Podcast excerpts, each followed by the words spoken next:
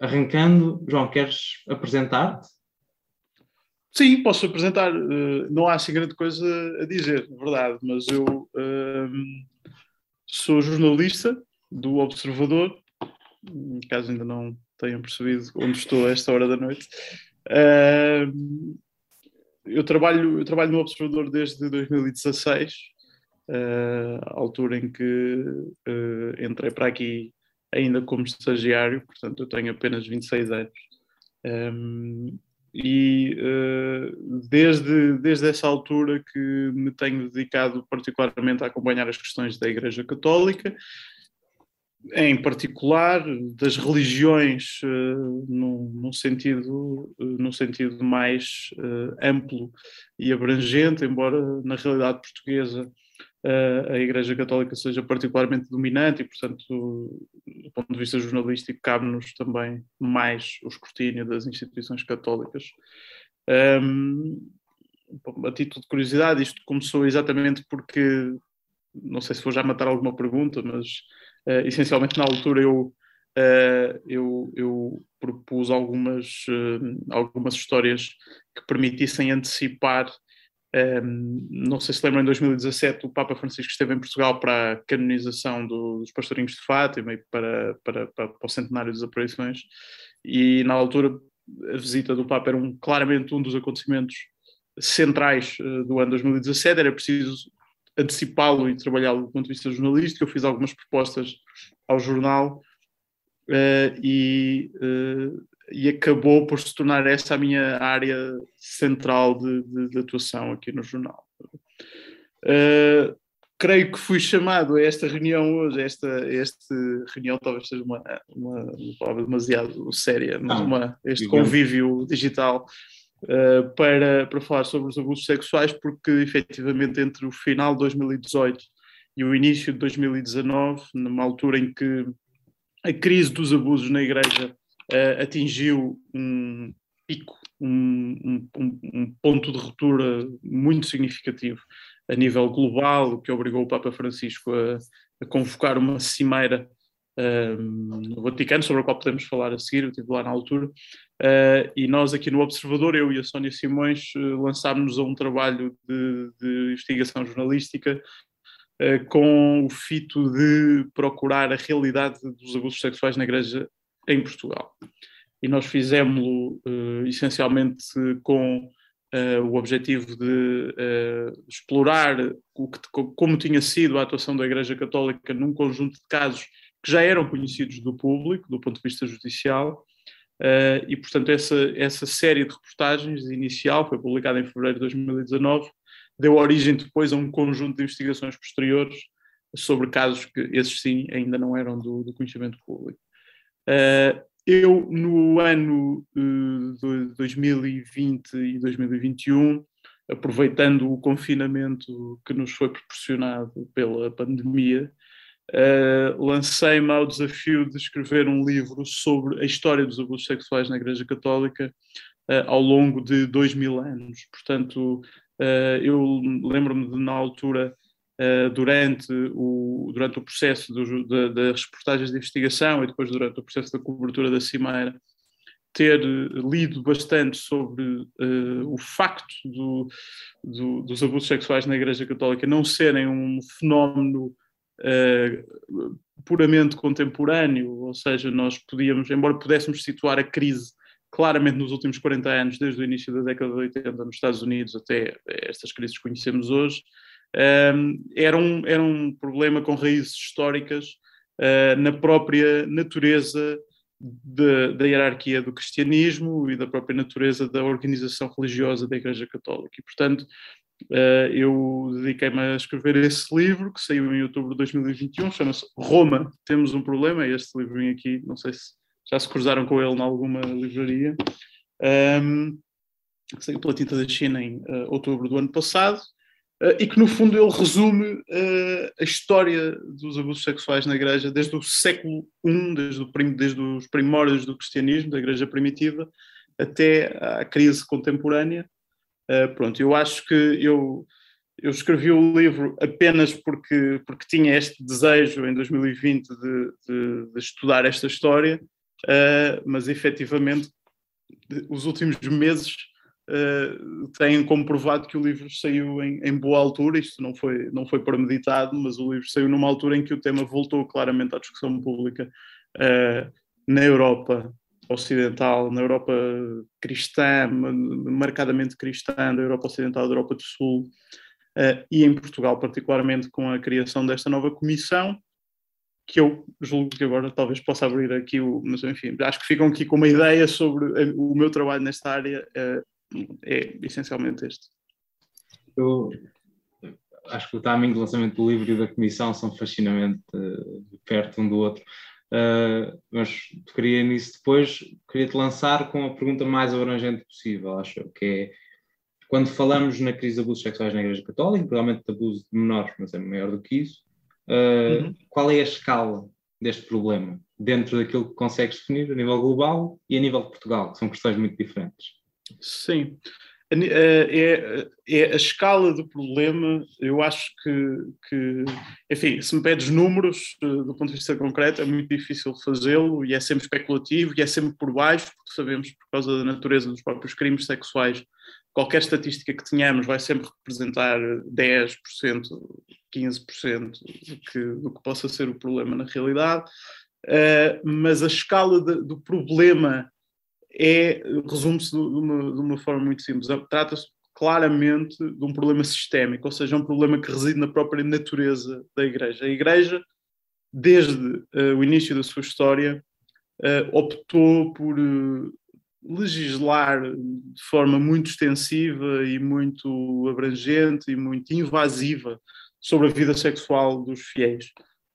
sobretudo porque logo desde o início nos primeiros, nas primeiras décadas posteriores à, à, à, vida de Jesus Cristo, uh, importava que, que, que, aquela nova fé, que ainda uma altura ainda vivia de modo clandestino, ainda tinha de se impor à, à religião antiga que era o judaísmo, tinha de ser eh, moralmente uh, bastante perfeita e, portanto, devia afastar-se, evidentemente, das tentações da carne, daquela ideia de que o sexo, daquela dicotomia muito herdada dos gregos, não é? De que, de que, de que a carne é má e o espírito é bom, e, portanto, nasce logo no, nos primórdios do cristianismo um certo afastamento uh, total uh, relativamente à própria ideia do sexo. E isto é uma, é uma realidade que se prolonga ao longo de dois mil anos, e nós vamos identificando processos legislativos internos da Igreja uh, relativamente ao celibato dos padres, relativamente às regras do casamento, relativamente a uma série de pressupostos que associam o sexo e a moral. Uh, que, que, levaram a que a Igreja se definisse como uma espécie de refúgio moral da sociedade.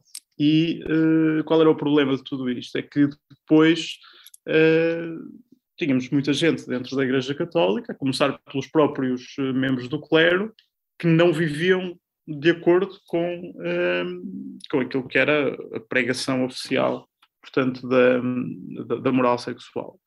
E numa altura em que, uh, ou seja, num, num, período histórico em que eu estou a fazer uma, uma análise completamente abrangente que não tem em conta depois as especificidades de cada período histórico, podemos ir lá também, o livro depois reflete um bocado isso, mas, um, ehm, mas por exemplo, se pensarmos só nos últimos séculos, numa lógica em que a Igreja dependia da, da autoridade do clero na, na, nas comunidades para se impor como autoridade também terrena, ou seja, dependia da sua autoridade moral para se impor como autoridade pragmaticamente terrena, uh, qualquer machadada na autoridade moral da Igreja, designadamente uma machadada que fosse dada pela exposição de um escândalo uh, de abuso sexual ou, ou, de um escândalo de uma relação de um padre com uma mulher, ou um escândalo, portanto, qualquer escândalo de índole sexual era sempre visto como uma, como uma ferida uh, na autoridade da Igreja. E, portanto, se me perguntas o que é que diferencia, que eu acho que é uma pergunta profundamente legítima, porque é que uh, a discussão sobre os abusos sexuais na Igreja Católica merece um debate específico particular, merece que, que, que enfim, que, que, eu me tenha dedicado a escrever um livro sobre uh, o problema dentro da Igreja uh, e não tenha ido falar do abuso sexual de menores enquanto um problema abrangente, que, que transversal a todos os setores da sociedade, é porque eu não considero que o grande problema em toda esta história seja, ou pelo menos que a especificidade do problema nesta história seja o abuso de crianças. Uh, o, o que é particular no caso da Igreja Católica é que a Igreja montou, uh, ao longo de séculos, um sistema de encobrimento sistemático dos crimes sexuais que aconteceram uh, no seio da instituição. Não porque estivesse particularmente importada com a proteção das crianças, com a proteção da dignidade das crianças ou da autodeterminação sexual das crianças, ou seja o que for, mas porque a exposição de um escândalo sexual punha em causa a autoridade da Igreja. E, portanto, a Igreja, para ver uh, protegida a sua reputação, a sua imagem pública e, sobretudo, o seu poder, uh, deliberadamente durante séculos e, e, e a fio, e, as, e, nas décadas do século XX, nas décadas cuja história nós podemos estudar com base em testemunhos vivos, então isso torna-se particularmente evidente, um, optou por, por, por, criar esquemas de silenciamento, de silenciamento das vítimas, ameaçando-as, ameaçando-as com o poder da Igreja, uh, mudando os padres da paróquia A para a paróquia B, porque, uh, porque assim já não se falava, esquecendo que na paróquia B também havia crianças em, em potencial risco, etc, etc. Portanto, uh, se me perguntas a dimensão, a dimensão deste problema é que isto é um problema que vai ao coração da Igreja Católica, vai ao centro daquilo que é a, instituição, ao, ao, ao, centro daquilo que é o funcionamento da instituição. Isto ataca os valores fundacionais da Igreja Católica na medida em que nós ficamos a perceber que a instituição passou a sua vida inteira a, a, a, ocultar deliberadamente os seus esqueletos no, no, armário, não por ter interesse em proteger as vítimas, mas por ter interesse em proteger a sua reputação. E eu acho que isso é o que distingue uh, os crimes de abuso sexual na Igreja Católica dos crimes de abuso sexual na sociedade em geral, até porque sabemos, e temos que o dizer para que, para que a discussão seja intelectualmente honesta,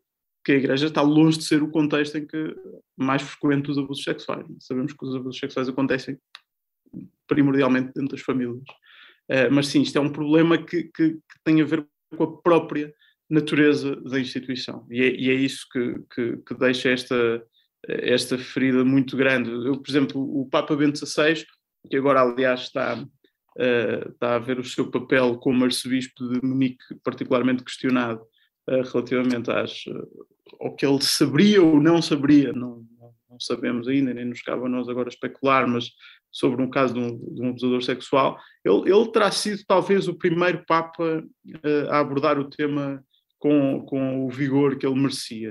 Em 2010 ele escreveu uma carta uh, pública aos católicos da Irlanda, porque na altura, em 2009, tinha havido um relatório que mostrava que, que, nas, que nas, escolas católicas da, da, da Irlanda tinha havido assim, 30 mil casos de abuso e de violência e tal durante, durante o século XX. E ele escreveu uma, uma, uma carta em que uh, usou múltiplas vezes uma palavra que eu acho que define este processo, que é o, a palavra da traição. Ele, ele, ele, escreveu diretamente aos padres que, que eles tinham traído a confiança que as pessoas tinham depositado durante séculos na igreja. E acho que talvez seja esse o, o melhor resumo. É, é uma instituição que de repente olha para a sua história e vê que traiu por completo uh, as pessoas que, que, confiaram nela. Isso creio que, que, é, o, que é o fator fundamental né, de, que descreve a dimensão de, deste problema.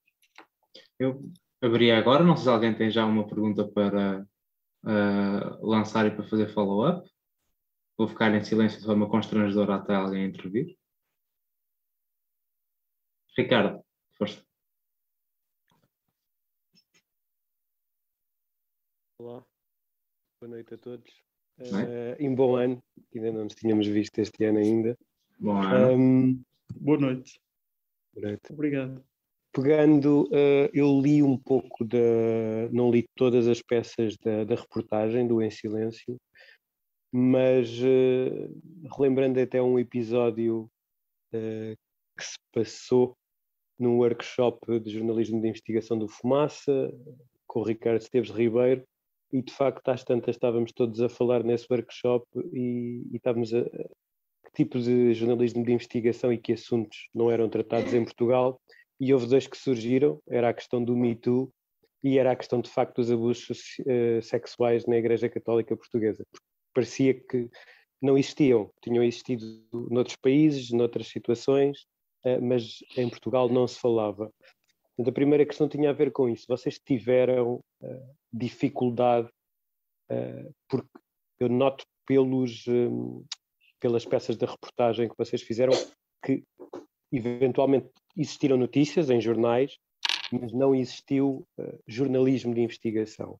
E, e, eu faço o contraste, até porque uh, nós tivemos uh, a questão do abuso sexual, não, não, não digo terá tido muito jornalismo de investigação, mas mediatismo teve com o caso de Casa Pia, e por outro lado, nós, relativamente à Igreja, nunca tivemos esse assunto explorado dessa forma, dessa perspectiva de jornalismo de investigação. E se uhum. vocês tiveram muito ou pouca dificuldade com, com essa situação. A segunda pergunta tinha a ver uh, com a escolha no, na primeira peça jornalística do, do, da vossa grande reportagem, é da Madeira. E eu não sei se, se essa escolha foi uh, aleatória ou se teve a ver com uma questão, eu ainda, pronto, não sou muito velho, mas também já não sou muito novo, e lembro-me de há muitos anos o caso do Padre Frederico, uh, que foi na Madeira, que uh, estava um pouco ali intermédio entre uh, uma relação homossexual e um caso possível de abuso sexual. Aliás, falou-se muito, eu conheço pessoas da Madeira, em que se falava que, um, portanto, a fuga do padre foi feita com a ajuda da Igreja Católica da Madeira, alegadamente, e que isto terá servido também para encobrir uh, uh, eventuais relações, relações não, eventuais abusos sexuais que, que estariam a ser uhum. perpetrados. Uhum. Aliás, falava-se até inclusive que, que, o jovem, que na altura não era jovem, mas que a relação teria se iniciado uh, quando ele era menor e que eventualmente, portanto, o assunto é disputado por ele alegadamente suicida, assim, até hoje não se sabe se, é, se foi suicídio, se foi outra coisa qualquer, porque no próprio dia ou passado no dia a seguir o padre foge para o Brasil e, e de facto se, se, se, a escolha da Madeira teve, teve, teve alguma coisa a ver com isso. Era só uh, ok, obrigado. É Nuno, não é? Ricardo, Ricardo. Ah, Ricardo, Nuno, Obrigado, Ricardo.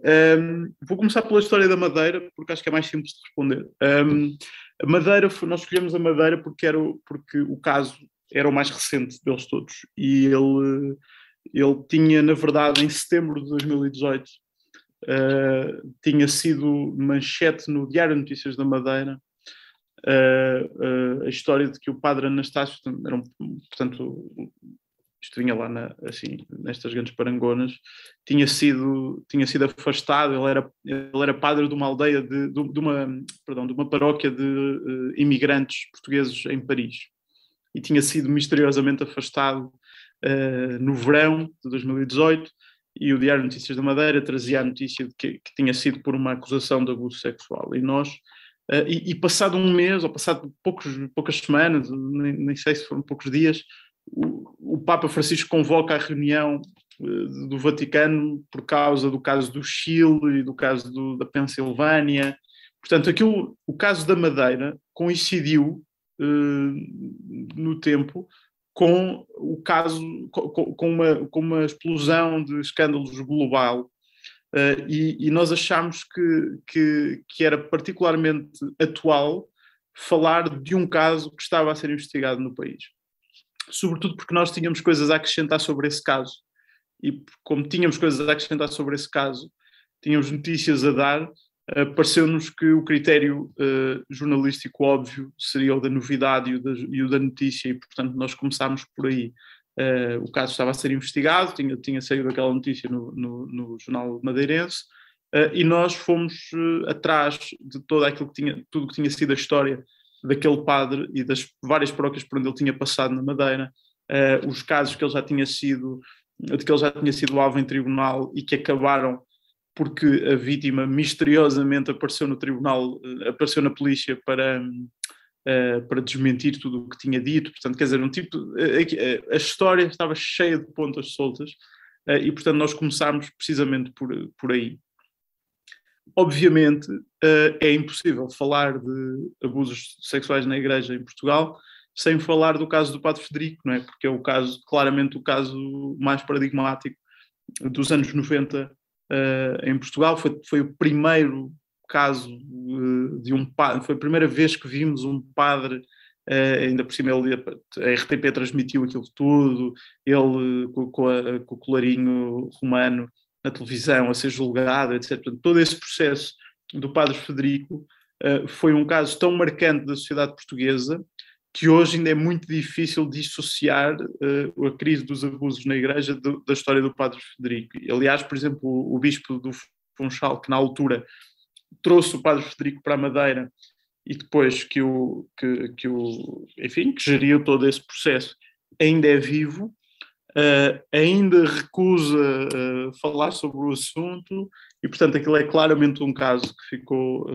ficou por, por resolver Uh, portanto, a história, dificilmente saberemos os detalhes concretos da, da história. Sabemos que ele foi condenado um, e ele fugiu, não fugiu dois ou três dias depois da morte, só uma pequena correção, ele fugiu já da prisão, ele já estava preso em, em Portugal continental e foi daqui que ele fugiu, pegou num carro e foi para, para a Espanha, creio eu, foi assim uma coisa que, que, que não se controlava a fronteira e, portanto, foi para a Espanha. Uh, e, portanto, uh, quer dizer, uh, obviamente eu, eu, eu, nós lembramos o caso do Padre Federico, sobretudo porque falamos com o Bispo Dom Teodoro Faria, ehm, que depois também tinha tido um envolvimento no caso do Padre Anastácio, e, portanto, houve aqui claramente uma, uma relação entre os casos. Mas o, mas o critério fundamental foi o que havia novidade a dar. Relativamente à, à questão de porque é que não. Porque é que não. Enfim, porque é que não se fazia jornalismo de investigação sobre, sobre, sobre este problema antes, ou porque é que não se fez até, até 2018, 19? Bom, eu, quer dizer, se nós, se nós formos hum, bastante rigorosos na, naquilo a que chamamos jornalismo de investigação, não é? Ou seja, em tese todo o jornalismo é de investigação, na medida em que investiga e vai atrás de, de respostas e vai atrás de, de, de perguntas que, que, não têm resposta. E, portanto, uh, houve casos uh, de, investigação jornalística bastante, bastante sérios no, nos anos anteriores sobre casos de abuso na Igreja. Claramente, o caso do, do padre Luís Mendes no Fundão, no seminário do Fundão, foi aquele que, que, que gerou mais atenção mediática na, nas últimas duas décadas, porque, porque os crimes eram muitos, uh, eram, portanto, era a história do seminário em que, em que, em que eram, que tinham, tinham acontecido durante muito tempo, ao longo do tempo, contra muitos miúdos. Uh, o padre foi condenado a 10 anos de cadeia efetiva. Um, ehm, e, portanto, aquela história marcou muito uh, também porque, porque aconteceu numa altura em que na Europa já se começava a falar uh, dos abusos, uh, da crise dos abusos na Igreja, e depois dessa história do, do, do padre do Fundão, depois, de, depois desse, desse padre ter sido preso, houve um conjunto de denúncias feitas na altura pela Catalina Pestana, que, que foram bastante investigados, por exemplo, pelo Jornal Expresso, em 2011, 12, 13, nessa, nessa fase do, uh, portanto, pós-caso do Fundão. E, e, na altura o Expresso fez um trabalho, eu, eu acho muito, muito bom, muito meritório de, de escrutínio de uma série de casos, um, ehm, que nos permitem, aliás, hoje ter um retrato um bocadinho mais fiel daquilo que aconteceu em Portugal nos últimos anos. Então, muitas dessas peças eu citei-as aqui porque acho que elas são uh, fundamentais eu acho que uh, mais tarde uh, o filme do Spotlight, que, que, saiu, creio que em 2015, uh, fez com que eh, as atenções do público para o jornalismo de investigação sobre os abusos na Igreja aumentassem exponencialmente. Ou seja, depois do filme, claramente depois do filme, e não depois das, das reportagens originais em 2002, eu acho que o filme foi, foi muito foi muito muito importante nesse nesse aspecto, uh, sobretudo porque saiu numa altura em que o Papa Francisco já estava em funções e, e, e, em que a crise já se começava a, a metastasizar pelo planeta inteiro, pelo universo católico inteiro, começaram a, a ser feitas uh, a ser feitos trabalhos de investigação jornalística muito por todo o mundo uh, e começaram a revelar escândalos sucessivos sobre a Igreja Católica. Em Portugal, uh, nunca tinha acontecido uma coisa dessas assim muito assumida, do género, nós vamos agora lançar aqui um, um projeto jornalístico de investigação de grande monta com o objetivo de tentar descortinar o que, é que, o que é que é possível saber ou não, porque provavelmente, mas isto é apenas especulação minha, o país ainda estava numa fase diferente deste processo. nós não nos podemos esquecer que durante muitos anos Uh, e estou a falar apenas enfim, das últimas duas décadas, mas durante, mas durante, durante todo este período, enquanto uh, na Irlanda havia escândalos, na Alemanha havia escândalos, na Áustria havia escândalos, depois na Austrália uh, houve aquele relatório, houve aquela comissão Royal Commission lançada em 2013. Portanto, durante, durante estes anos em que, em que os escândalos iam surgindo aqui e ali na, na, na Igreja Católica, os bispos portugueses iam repetindo uma e outra vez que Portugal era imune a este tipo de problemas, que, que este tipo de, de, situações nunca tinha acontecido em Portugal, que, uh, que isto se devia a uma espécie de cultura uh, serena dos brancos costumes dos portugueses, que felizmente se houve um caso ou dois pontuais, que eram os tais que nós, que nós conhecemos, do padre do Fundão, do padre Vila Real, etc., foram apenas exceções numa igreja católica que está completamente ao serviço do, do, das, das, populações e, que, e, em que nunca houve. Quer dizer, eu acho que este discurso durante muito tempo foi fazendo sentido uh, para os portugueses e eu incluo-me nesse grupo, portanto não estou aqui a falar de alto. Para, eu, eu acho que nós durante muito tempo isto foi fazendo sentido para nós.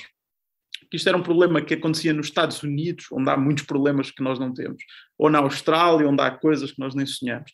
E aqui em Portugal isto não batia certo com a ideia que nós tínhamos da Igreja Católica e foi um processo que, que, que, que demorou, mas que mas claramente nós, esta comissão independente entrou em funções o mês passado e já tem largas dezenas de denúncias, não sabemos quais é que vão ser validadas e quais é que não vão ser, mas quer dizer, claramente a dimensão do problema não é quatro ou cinco casos isolados, é um, há um, há um problema sistémico e Portugal não tem nenhum motivo para ser uma exceção e, portanto, temos é de ter uma igreja disponível a querer uh, olhar para, para o problema. Portanto, é, é, é claramente uma questão de, de, de, de timing. Uh, as coisas acontecem no seu tempo e, e, e acho que em Portugal uh, estavam, teriam de acontecer quando houvesse também vontade de, para ler eh, para ler coisas coisas destas e portanto eu acho que nós dentro do possível tentámos entrar no, no, no timing que, que, que achamos certo. Uh, perguntava também sobre as dificuldades. Tivemos dificuldades em fazer em fazer este em fazer este trabalho. Eu acho que esse é todo um outro tópico, não sei se queremos a seguir, que é sobre a relação, não é? Como, como a igreja lida com, igreja com os jornalistas. Certo, é, é um processo claramente em curso ainda. A Igreja está. A Igreja tem um historial de, de, de ter sido um, um poder uh, efetivo em Portugal durante muitos anos. Não, não falo apenas de, durante os oito séculos em que foi a, a religião oficial do reino, mas uh, durante o século XX, durante uma boa parte do, do século XX, durante o Estado Novo, a Igreja Católica era um poder efetivo um, na, na, sociedade portuguesa. E, portanto, a, a Igreja Católica ainda hoje não, não está habituada a, um, a ser escrutinada pelos jornalistas. Portanto, ao contrário do que acontece com, com, uh, com o setor económico, com as grandes empresas, ou com, uh, com, com os partidos políticos, ou com os órgãos de soberania, etc., que tentando hum, manobrar e manipular os média à torta e a direito, como, quer dizer, como, como, como vamos podendo teorizar sobre, sobre, sobre, as relações entre, entre o setor político e o, e o setor dos média, a esfera política e a esfera jornalística, uh, sabemos que existe uma cultura de relação com os jornalistas que não há ainda na Igreja Católica. A Igreja Católica não concebe ainda a ideia, por exemplo, a, a Conferência Episcopal Portuguesa, que é o, o organismo uh, máximo que representa a Igreja Católica em Portugal, não tem um assessor de imprensa. Não é uma prioridade não acham que não tem que ter um assessor de imprensa porque não tem que ter ninguém para falar com os médias porque não é uma prioridade. Isto é sintomático de uma igreja católica que sempre olhou de cima para os jornalistas, não têm que ficar a fazer perguntas, não têm que, não têm que escrutinar, não têm que nada, e, e este, isto está a mudar, e portanto acontece comigo, que dedico grande parte do meu trabalho a, a, a, escrever sobre a Igreja Católica, ter que bater a muitas portas para abrir uma. Isso aí faz parte do trabalho dos jornalistas, mas também acho que há aqui claramente um processo que a Igreja Católica, por exemplo, ao ter nomeado uma comissão independente para, para estudar os seus próprios arquivos, creio que já está a dar, não é? Uma, uma, uma, a dar um passo de uh, assumir que uh, não, é, não, não, não é autocêntrica, portanto, não, não se centra sobre si mesmo e, há, e, e tem que estar sujeito ao escrutínio da sociedade civil foi difícil, podemos falar mais à frente disso, uh, mas, uh, mas creio que a Igreja está a dar passos no, no, no, bom sentido. Antes de passar a palavra ao Duarte Lisboa, queria fazer uma pergunta, queria picar um ponto aí. Uh, quando dizes que a Igreja Católica tem o hábito histórico, em Portugal até muito tarde, de olhar de cima para os jornalistas, Uh, há o outro lado da moeda disto, de um certo reverencialismo da classe jornalística muito tardio pela Igreja Católica como instituição que não se escrutine? Uh, os jornalistas têm, terão sempre esse problema, não é? Que é, uma, é, é, é, é muito difícil navegar uh, na, nesta linha entre Uh, a, a, ilusão da proximidade ao poder, não é? Os jornalistas normalmente estão próximos uh, de todos os poderes. Estão próximos dos grandes empresários, estão próximos dos políticos, estão próximos de, de, dos bispos, estão próximos de uma série de, de gente uh, importante. E, portanto, uh, é fácil cairmos numa relação de, de, dependência mútua ou de interdependência, em que nós dependemos, nós para fazermos o nosso trabalho de escrutínio das instituições, dependemos que as instituições nos atendam ao telefone e nos respondam, e, portanto, há vezes em que a instituição até tem interesse em lançar uma notícia e nós aceitamos a notícia porque sabemos que amanhã podemos precisar de ter a via aberta. Isso é um problema transversal ao jornalismo, que é muito difícil de combater, eu não tenho a solução para esse problema. Um, mas, mas, mas, a Igreja Católica, eh, evidentemente, por ter durante tanto tempo sido olhada como um poder um, uma espécie de, de, de, poder eh, fora da sociedade. Não, não, sei se me consigo fazer, fazer perceber bem desta maneira, mas é, um, é como se não fosse um poder, como, como, não é um poder eleito pelos cidadãos, como não é um poder uh, que, que, interfere diretamente na minha vida, como as empresas ou como a economia, etc. É, um, é uma espécie de instituição, enfim, para, para, para quem acredita é, é, realmente pelo menos metade divina, mas para quem, mesmo para os não crentes, e eu acho que é muito interessante fazer o fenómeno de olhar a igreja a partir do universo dos não crentes, é uma instituição com uma gravitas, com um peso tal na sociedade, que é fácil que o jornalismo também se abstivesse um, de, de, de, fazer esse escrutínio, uh, porque de facto era uma instituição cujas, cujas grandes virtudes eram essencialmente virtudes morais, e portanto depois também é um bocadinho esquisito, quer dizer, qual é o processo de escrutínio de uma instituição que se arroga ter eh, virtudes morais. Eh, o próprio jornalismo tem feito o caminho de, de, de fazer esse próprio escrutínio da Igreja enquanto, enquanto instituição de virtudes morais. Além disso, não podemos esquecer que uma parte muito significativa da população portuguesa é católica, uh, mesmo que mesmo que não seja particularmente religiosa do ponto de vista da devoção ou da prática religiosa, eh, é eh, batizada, eh, vai aos casamentos, vai aos funerais, tem a ideia, de, é, portanto, tem a ideia de que a Igreja Católica é uma espécie de, de, de, de, de avozinho permanente na sua vida onde, onde faz os momentos importantes da sua vida, ou que valida os momentos importantes da sua vida. E, portanto, também, quer dizer, eu, se, eu, se eu confio na Igreja Católica para validar uh, uma espécie de. o batismo do meu filho, né, que é assim, uma espécie de rito de iniciação na sociedade, o meu casamento, o funeral da minha avó, etc. Depois, se a Igreja tem este poder de validar estes momentos importantes da minha vida, depois eu resisto à ideia de apontar uh, as falhas à Igreja. E, é um processo muito difícil de fazer, uh, que é o de desacralizar a Igreja. Que é, que é, que é, literal, que é literalmente é desacralizar a Igreja e trazê-la para o plano das, das instituições humanas uh, e escrutiná-la enquanto tal.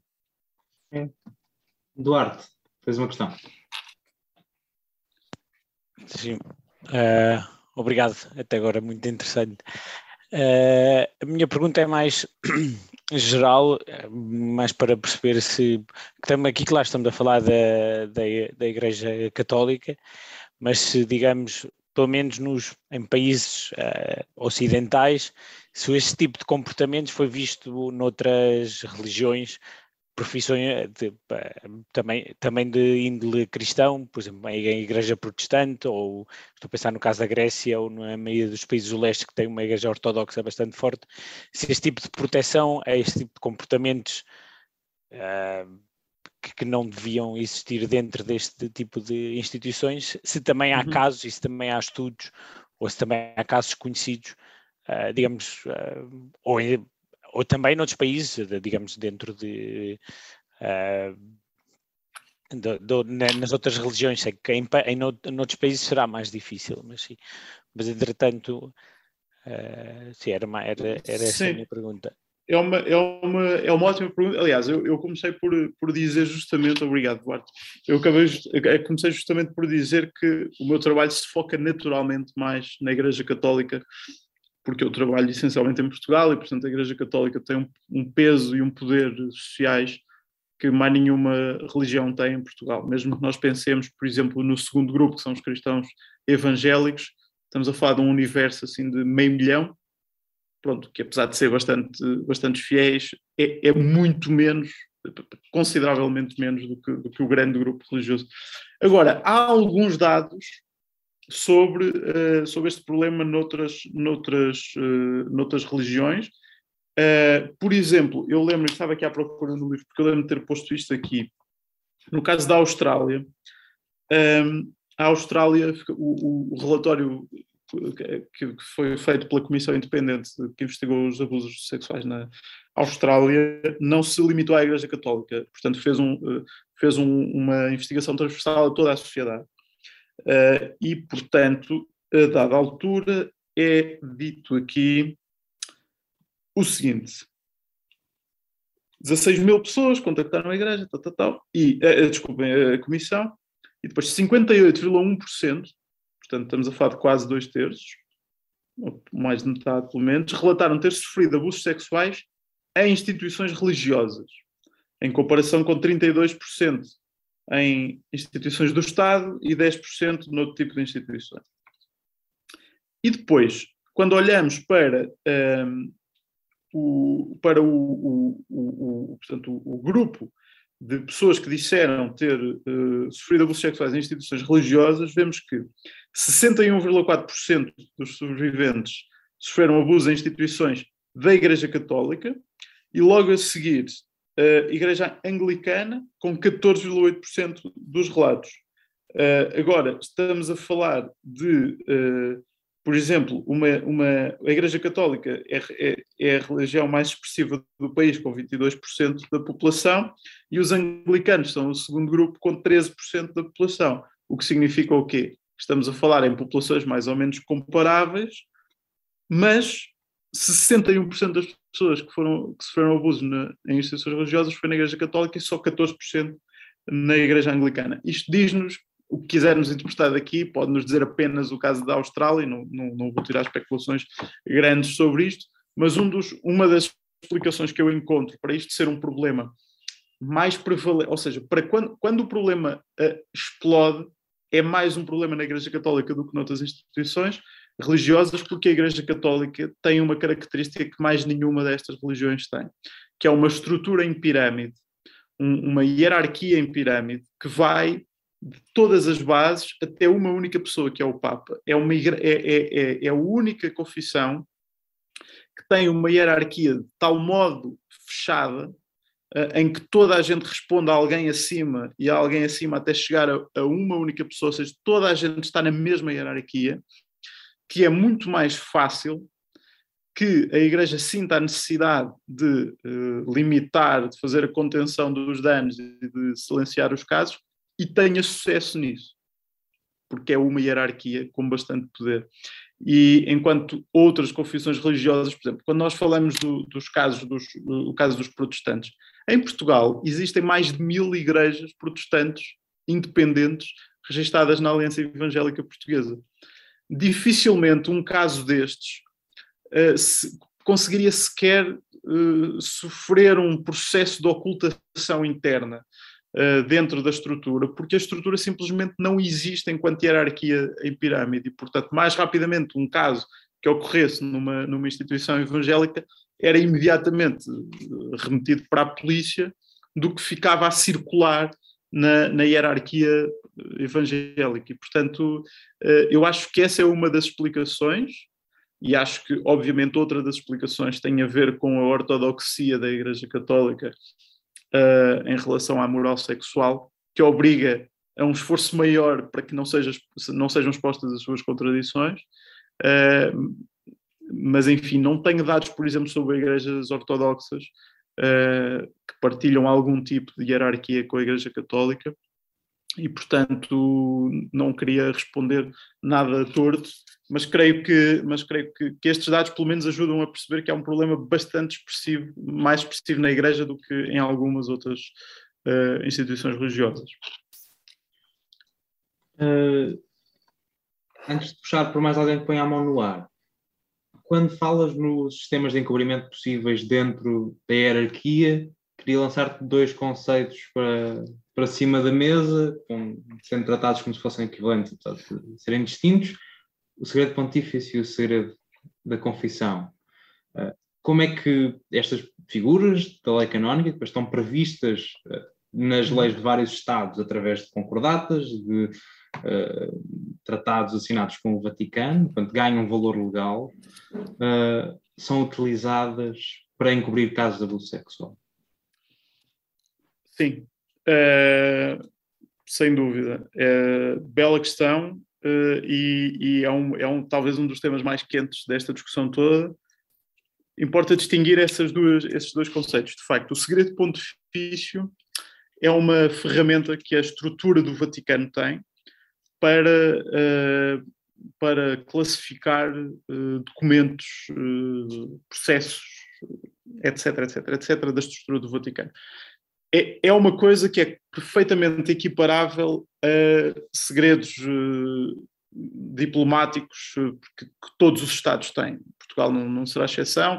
Portugal terá, de certeza, muita documentação no Ministério dos Negócios Estrangeiros que está sujeita a, a graus de, de, de, segredo diplomático um, que, que, fazem parte da própria soberania do Estado do Vaticano e, portanto, eu acho que esse não, não, deve, não deve haver uma discussão sobre acabar com o segredo pontifício, não faria sentido nenhum, é um, é um direito de um Estado soberano em manter as suas, a sua documentação privada. O próprio um, e diminuiu a sua aplicação.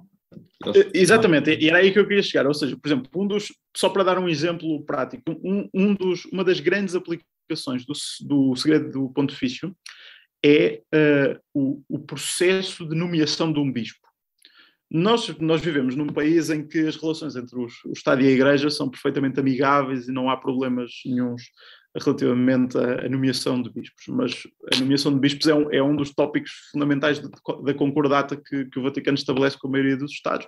E basta, por exemplo, olharmos para o caso da China, onde encontramos um regime comunista profundamente anti, anti-eclesiástico, em que a nomeação dos bispos foi, é um dos problemas que que levou uh, no século passado Igreja, o Vaticano e a China a cortarem relações diplomáticas, porque, porque a China não aceitava a ideia do Vaticano poder nomear os bispos que operavam no território chinês, porque eram líderes de opinião no território chinês, e portanto era o que mais faltava, um Estado estrangeiro imiscuir-se nesse tipo de, de, situação. E, portanto, uh, o processo de nomeação de um bispo, que implica uh, portanto, audições a, a, pessoas no país, documentos que vão para, para, o Vaticano, que voltam para a Embaixada, etc., etc., é um dos principais, uh, uma das principais aplicações, por exemplo, do segredo pontifício. Eu não creio que haja alguma vantagem em, em, por exemplo, acabar com isso, porque de facto tem a ver com a soberania, uh, com a soberania do Estado. O segredo pontifício pode também aplicar-se, e acho que é aqui que, que, que, no, que nos importa mais uh, focar-nos, pode aplicar-se a processos judiciais uh, que corram nas instituições judiciais da, da, Santa Sé, portanto, nos tribunais, dos tribunais do Vaticano e depois nos tribunais diocesanos que existem nos vários países. Durante muito tempo, é verdade que a Igreja aplicou o segredo pontifício a casos uh, que uh, perturbavam a imagem pública da Igreja e, portanto, aplicando um segredo pontifício, ou seja, eh, tornando aquilo uma espécie de segredo de Estado do Vaticano, uh, aquilo ficava protegido e nunca mais ninguém ouvia falar daquilo. O Papa Francisco, a meu ver, muito bem, acho que foi um, provavelmente uma das decisões mais um, enfim, mais certeiras em prol da transparência neste processo todo, proibiu uh, a aplicação do segredo pontifício a casos que envolvessem abusos sexuais de menores ou potenciais uh, crimes de, portanto, contra a dignidade das crianças. Uh, e isso, quer dizer, é uma, é uma decisão do próprio Papa que não, que não, pode, não pode ser revertida por outras instituições da Igreja, e, portanto, nesse aspecto, foi a própria Igreja dentro a dizer nós recusamos tornar estes processos secretos. Esse é um ponto. O segundo ponto é o, de, o segredo da confissão. E o segredo da confissão é um problema uh, muito complexo, porque a verdade é que o segredo da confissão é aquilo a que nós podemos comparar uh, sigilo, como sigilo profissional de um médico, de um psicólogo, de um advogado, seja o que for. Uh, e é aqui que nós podemos tentar perceber, por exemplo, mas existem exceções. Eu não conheço exatamente uh, como funciona. Uh, eu, por exemplo, sei que no caso dos psicólogos, o, o sigilo profissional é quase total, mas há algumas exceções. Por exemplo, um psicólogo, se vir que, que houve numa, numa, numa sessão de psicoterapia alguma coisa que que, que, que, o faz acreditar que, que, a pessoa, que, que há alguém em perigo, ou que a pessoa pode cometer um crime, ou que a pessoa pode ser vítima de um crime, ou que a sua vida pode estar em risco, etc., tem a prerrogativa de quebrar esse sigilo e de, e de ir à polícia, por exemplo. Denunciar um crime, ou seja o que for. Uh, eu, por exemplo, não sei como é que funciona noutros casos, imagino que no caso dos médicos haja alguma coisa semelhante, mas talvez alguém aqui na, na audiência tenha esses conhecimentos melhores do que eu. Agora, isto tudo para chegar ao quê? Há, há, de facto casos em que há exceções. O, o sigilo da confissão, o segredo da confissão, não admite qualquer exceção. E não admite qualquer exceção porque o que a Igreja diz é que uh, o padre ou o bispo, portanto, o membro do clero a quem um, um fiel se confessa, serve apenas como intermediário para a relação entre uh, a pessoa e Deus. E, portanto, está fora das mãos do próprio padre, está fora das mãos da própria igreja dizer que um padre pode quebrar aquele sigilo, porque o padre está a atuar como uh, veículo de comunicação entre a pessoa e Deus. O que levanta, obviamente, a questão do então, porque é que a pessoa não se confessa diretamente a Deus? Bom, porque a Igreja Católica acredita que uma parte do processo da reconciliação e que uma parte do processo do, do arrependimento, etc., passa por verbalizar uh, os pecados uh, perante um ministro de Deus e, portanto, perante uma pessoa que possa uh, ajudar o fiel no processo de reparação do pecado, do arrependimento verdadeiro, etc, etc, etc. Isto deixa-nos aqui com um problema, que é os padres estão de facto proibidos de quebrar o sigilo da confissão. E se um padre quebrar o sigilo da confissão, pode ser excomungado. Portanto, é, é, isto é a própria Igreja que proíbe por completo. Se um padre estiver numa sessão de, de, de confissão, portanto, num, num, sacramento da reconciliação, e ouvir um, um, um tipo qualquer, imagina, acabei, de, acabei de matar não sei quem, acabei de matar a minha mulher. O padre não pode dizer, sim senhor, absolve-te e tal, e a seguir ir à polícia. Não pode fazer isso, porque, porque a Igreja Católica de facto prevê a inviolabilidade total do segredo da confissão. Isto é uma coisa que, que, que, que, não, que é, está longe de ser unânime. Eu próprio não, não, sei qual é a minha opinião verdadeira sobre isto, porque quando começamos a, a, a abrir exceções, uh, normalmente há argumentos relativamente à ou seja, a abertura de uma caixa de Pandora aqui, que, que depois, ou seja, qual é a linha qual é a, a, partir de onde é que um padre pode, passa a poder revelar um, um, um segredo de confissão. É muito difícil esta discussão um, e chegar a uma conclusão, a uma conclusão séria, mas quando perguntamos a qualquer padre ou bispo, qualquer pessoa da igreja, então como é que se resolve este problema? Porque isto é um imbróglio, até para o padre, não é? Imaginem, ponham-se no lugar de um padre que está no confessionário e lhes aparece alguém que, que lhes confessa um crime e que diz que não tem intenção nenhuma de, de, de, se entregar, etc., quer só a absolvição para ficar de bem com Deus e seguir a sua vida.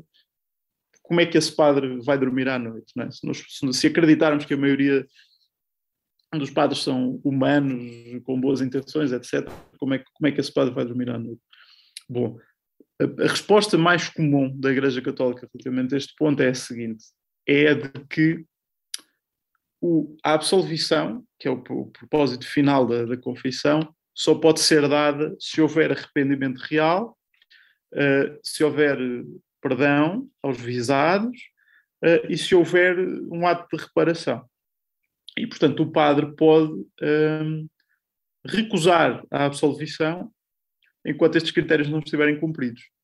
E o padre pode entender que estes critérios não estão cumpridos enquanto a pessoa não fizer o ato de reparação última, que é, no caso de um crime, apresentar-se à polícia.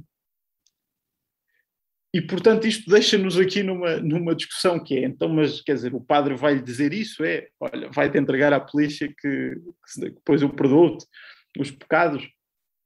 Mas como é que, eu, como é que o padre pode acreditar no, que, que, o, que o tipo sai dali e se vai entregar à polícia? A questão é porque é que o tipo está ali, em primeiro lugar, não é?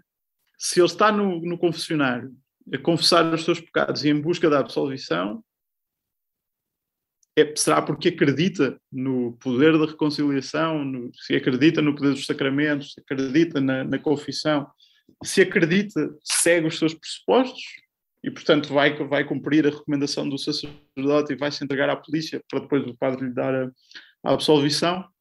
Não faço ideia. Uh, sei que em todos os momentos em que foi o Estado a determinar a suspensão do, do, do, do segredo de confissão, nós temos, por exemplo, casos em que a Austrália disse não, a partir de agora é proibido aplicar o segredo de confissão a casos de abuso.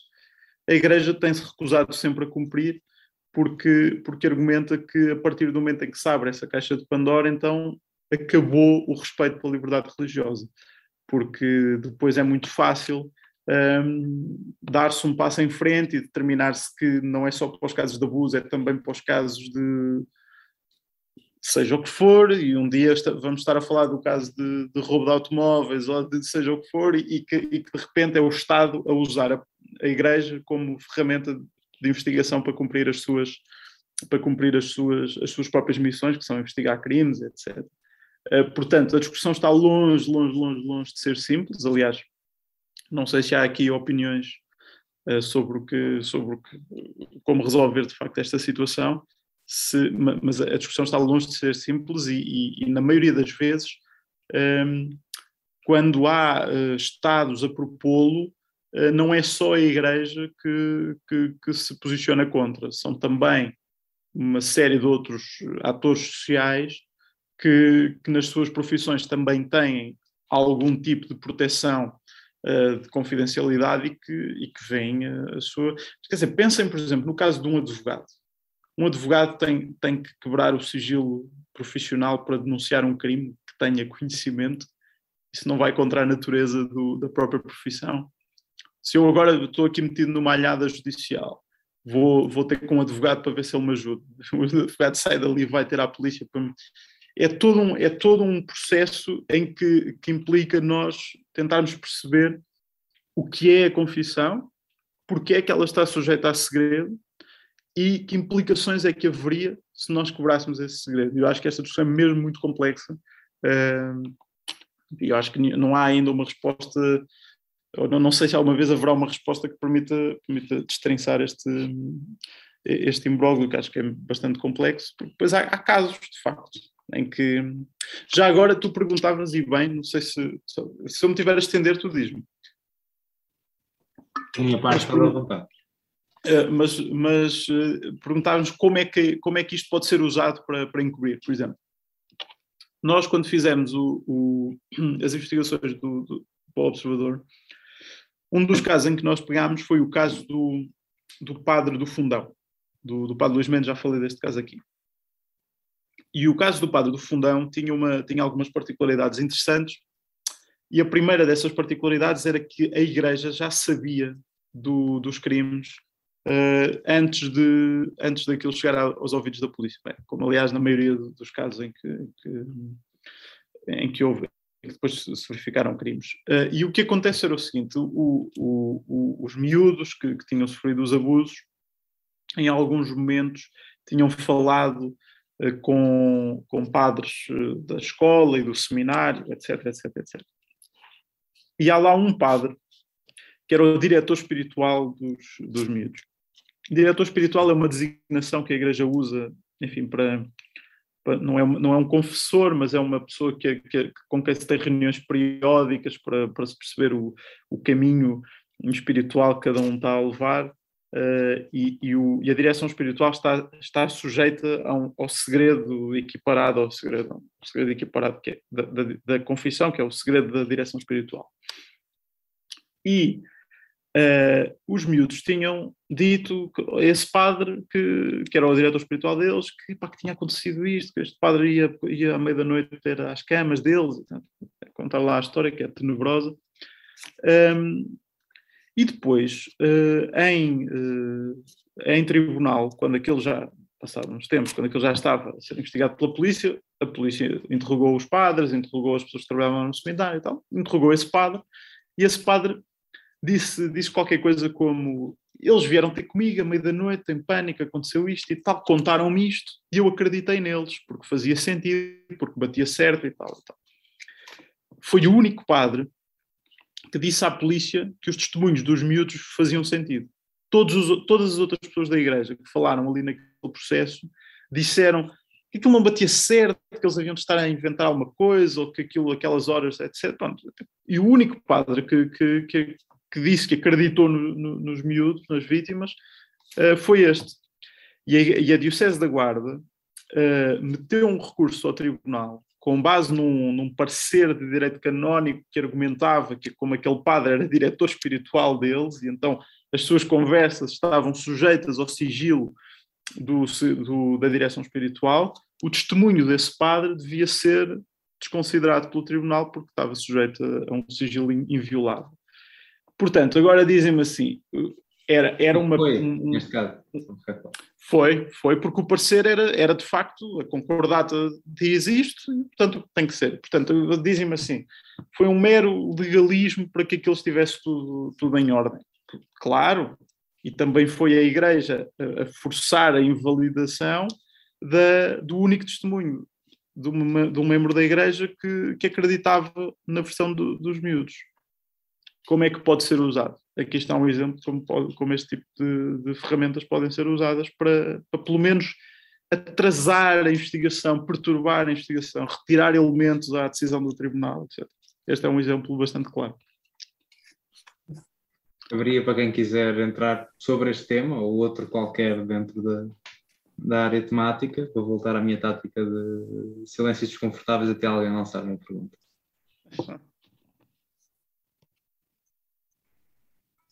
Ricardo. Acho que o Pedro também está com o no ar. Pedro, queres intervir primeiro? Depois passa a Ricardo Proença.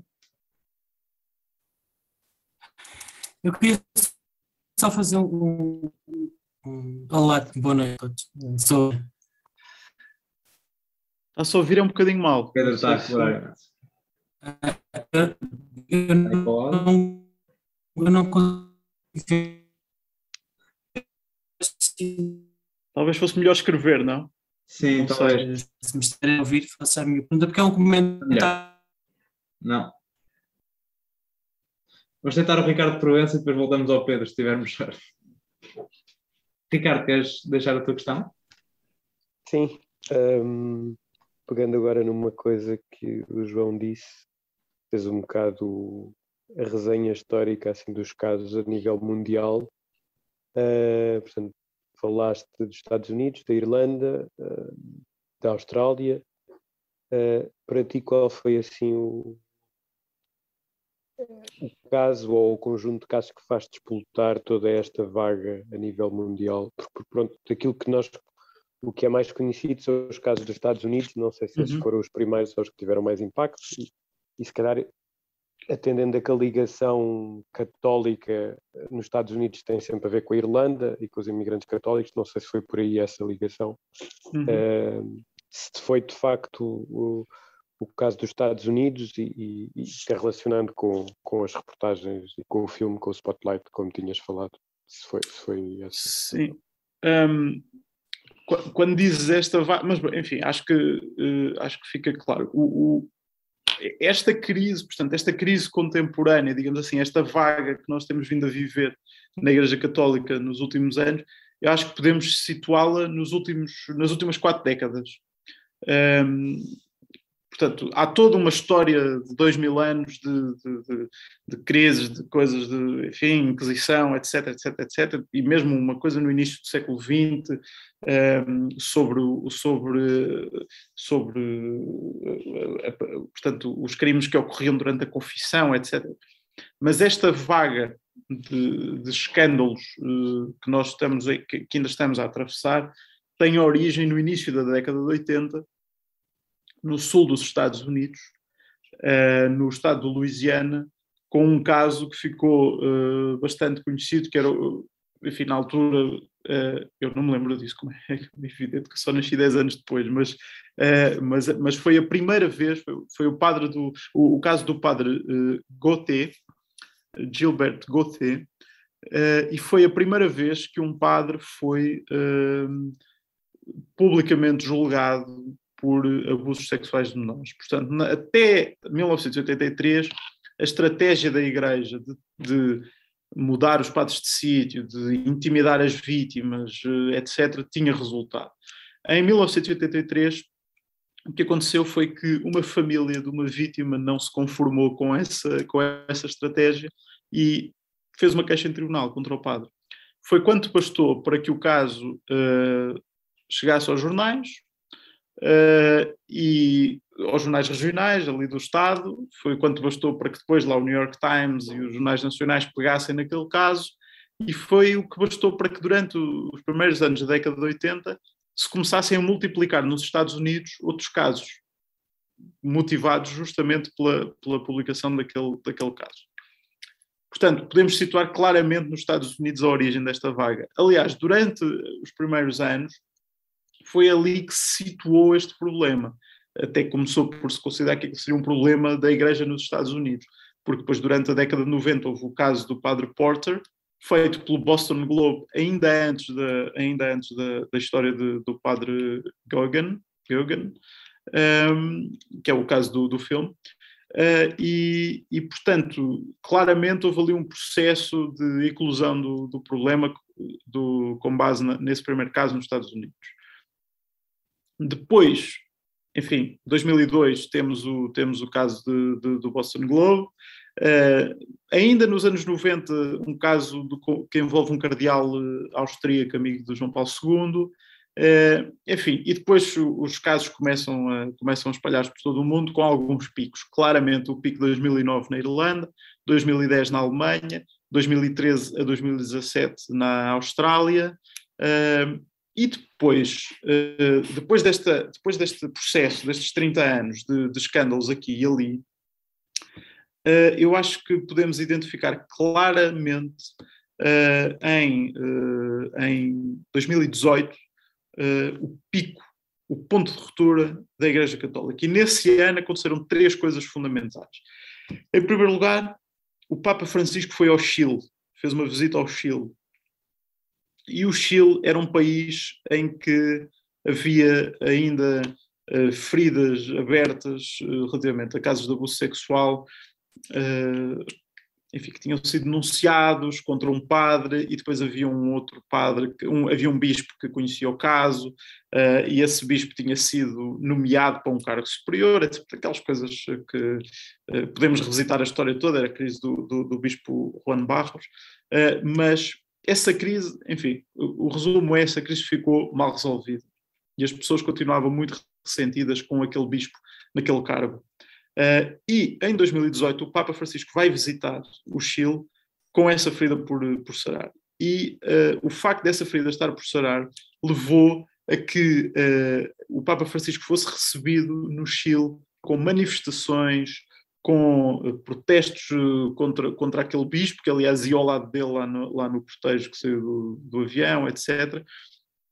Inclusivamente o Papa Francisco faz uma coisa que é, uh, irrita-se muito lá com uma jornalista que lhe está a fazer perguntas sobre, sobre o caso e diz, isso são tudo calúnias, no dia em que eu vir uma prova logo, falo, logo falo sobre o Bispo Barros. Isto foi um escândalo total, porque o Papa Francisco, pela primeira vez, era um homem queridíssimo do mundo, pela primeira vez estava a desvalorizar uh, as denúncias das vítimas de abuso sexual de menores, e portanto aquilo foi um escândalo tão grande que até houve cardeais a posicionarem-se contra, uh, contra o Papa Francisco na altura, e o Papa teve que vir a público pedir desculpa. Eu acho que é claramente aí nesse momento que o Papa Francisco começa a dar-se conta ah, de como, de como este problema não se resolve tomando uma medida aqui e outra medida ali. A Igreja estava a, fervilhar de, de, feridas por sarar e ele a, a, bastava fazer uma visita a qualquer sítio para, para, para, sentir que havia feridas por sarar em muitos sítios. Um, nesse ano, os bispos do Chile todos colocaram o lugar à disposição, o Papa reuniu-se de emergência com eles, etc. Segundo acontecimento de 2018, o caso do cardeal McCarrick. O cardeal McCarrick foi o primeiro cardeal a ser demitido e reduzido ao estado laical por crimes de abuso sexual que ele tinha cometido na década de 70, e esses crimes vieram a público com reportagens uh, dos jornais americanos em 2018. Esse processo precipitou-se muito rapidamente e de repente tornou-se uma espécie de centro uh, do, portanto, gravitacional da crise, porque era a primeira vez que, que havia uma pessoa num cargo tão elevado a ser visada por abusos, e não por encobrimento, mas por abusos diretamente. E o terceiro episódio de 2018 foi o, a divulgação do relatório da Pensilvânia, que foi um documento que saiu um, ali, eu creio que em, em, agosto ou em setembro de 2018, não tenho assim de cor, mas, eh, mas o resumo dos números era qualquer coisa como nas últimas décadas, mil crianças foram vítimas de abusos uh, de cerca de 300 padres. Num território, agora se quisermos usar para comparação, e esta comparação vale o que vale, um território que tem mais ou menos uh, a dimensão de, de Portugal. Portanto, uh, se, se, isto nos, se isto nos leva para alguma comparação com os números que podemos esperar em Portugal, mas isto, isto é, é apenas pura especulação. Mas claramente o ano 2018 foi tão intenso do ponto de vista da crise que o Papa Francisco sentiu que, era, que já não bastava, portanto, soluções locais, era preciso uh, que a Igreja adotasse a luta contra os abusos como um grande desígnio, uh, e foi por isso que ele fez aquele, aquela ação pá, completamente inédita, que foi uh, convocar de urgência uma reunião com os bispos de todo o mundo, para daí a seis meses. Eu sei que daí a seis meses é uma coisa que não parece muito urgente, mas se olharmos para o, para o ritmo a que a Igreja habitualmente funciona, marcar uma cimeira com os bispos de todo o mundo para daí a seis meses é provavelmente o, a decisão executiva mais rápida que um Papa pode tomar neste aspecto e, portanto, aquilo claramente começou a mudar a partir dali.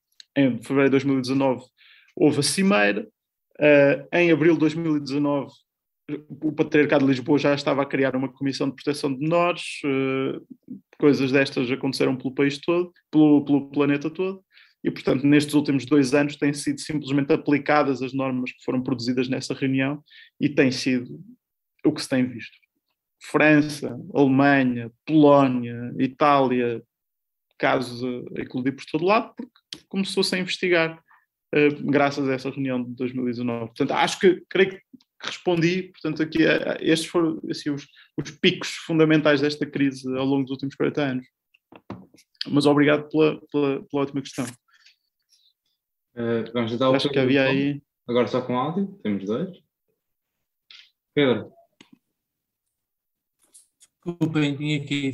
Olá, João. Viva!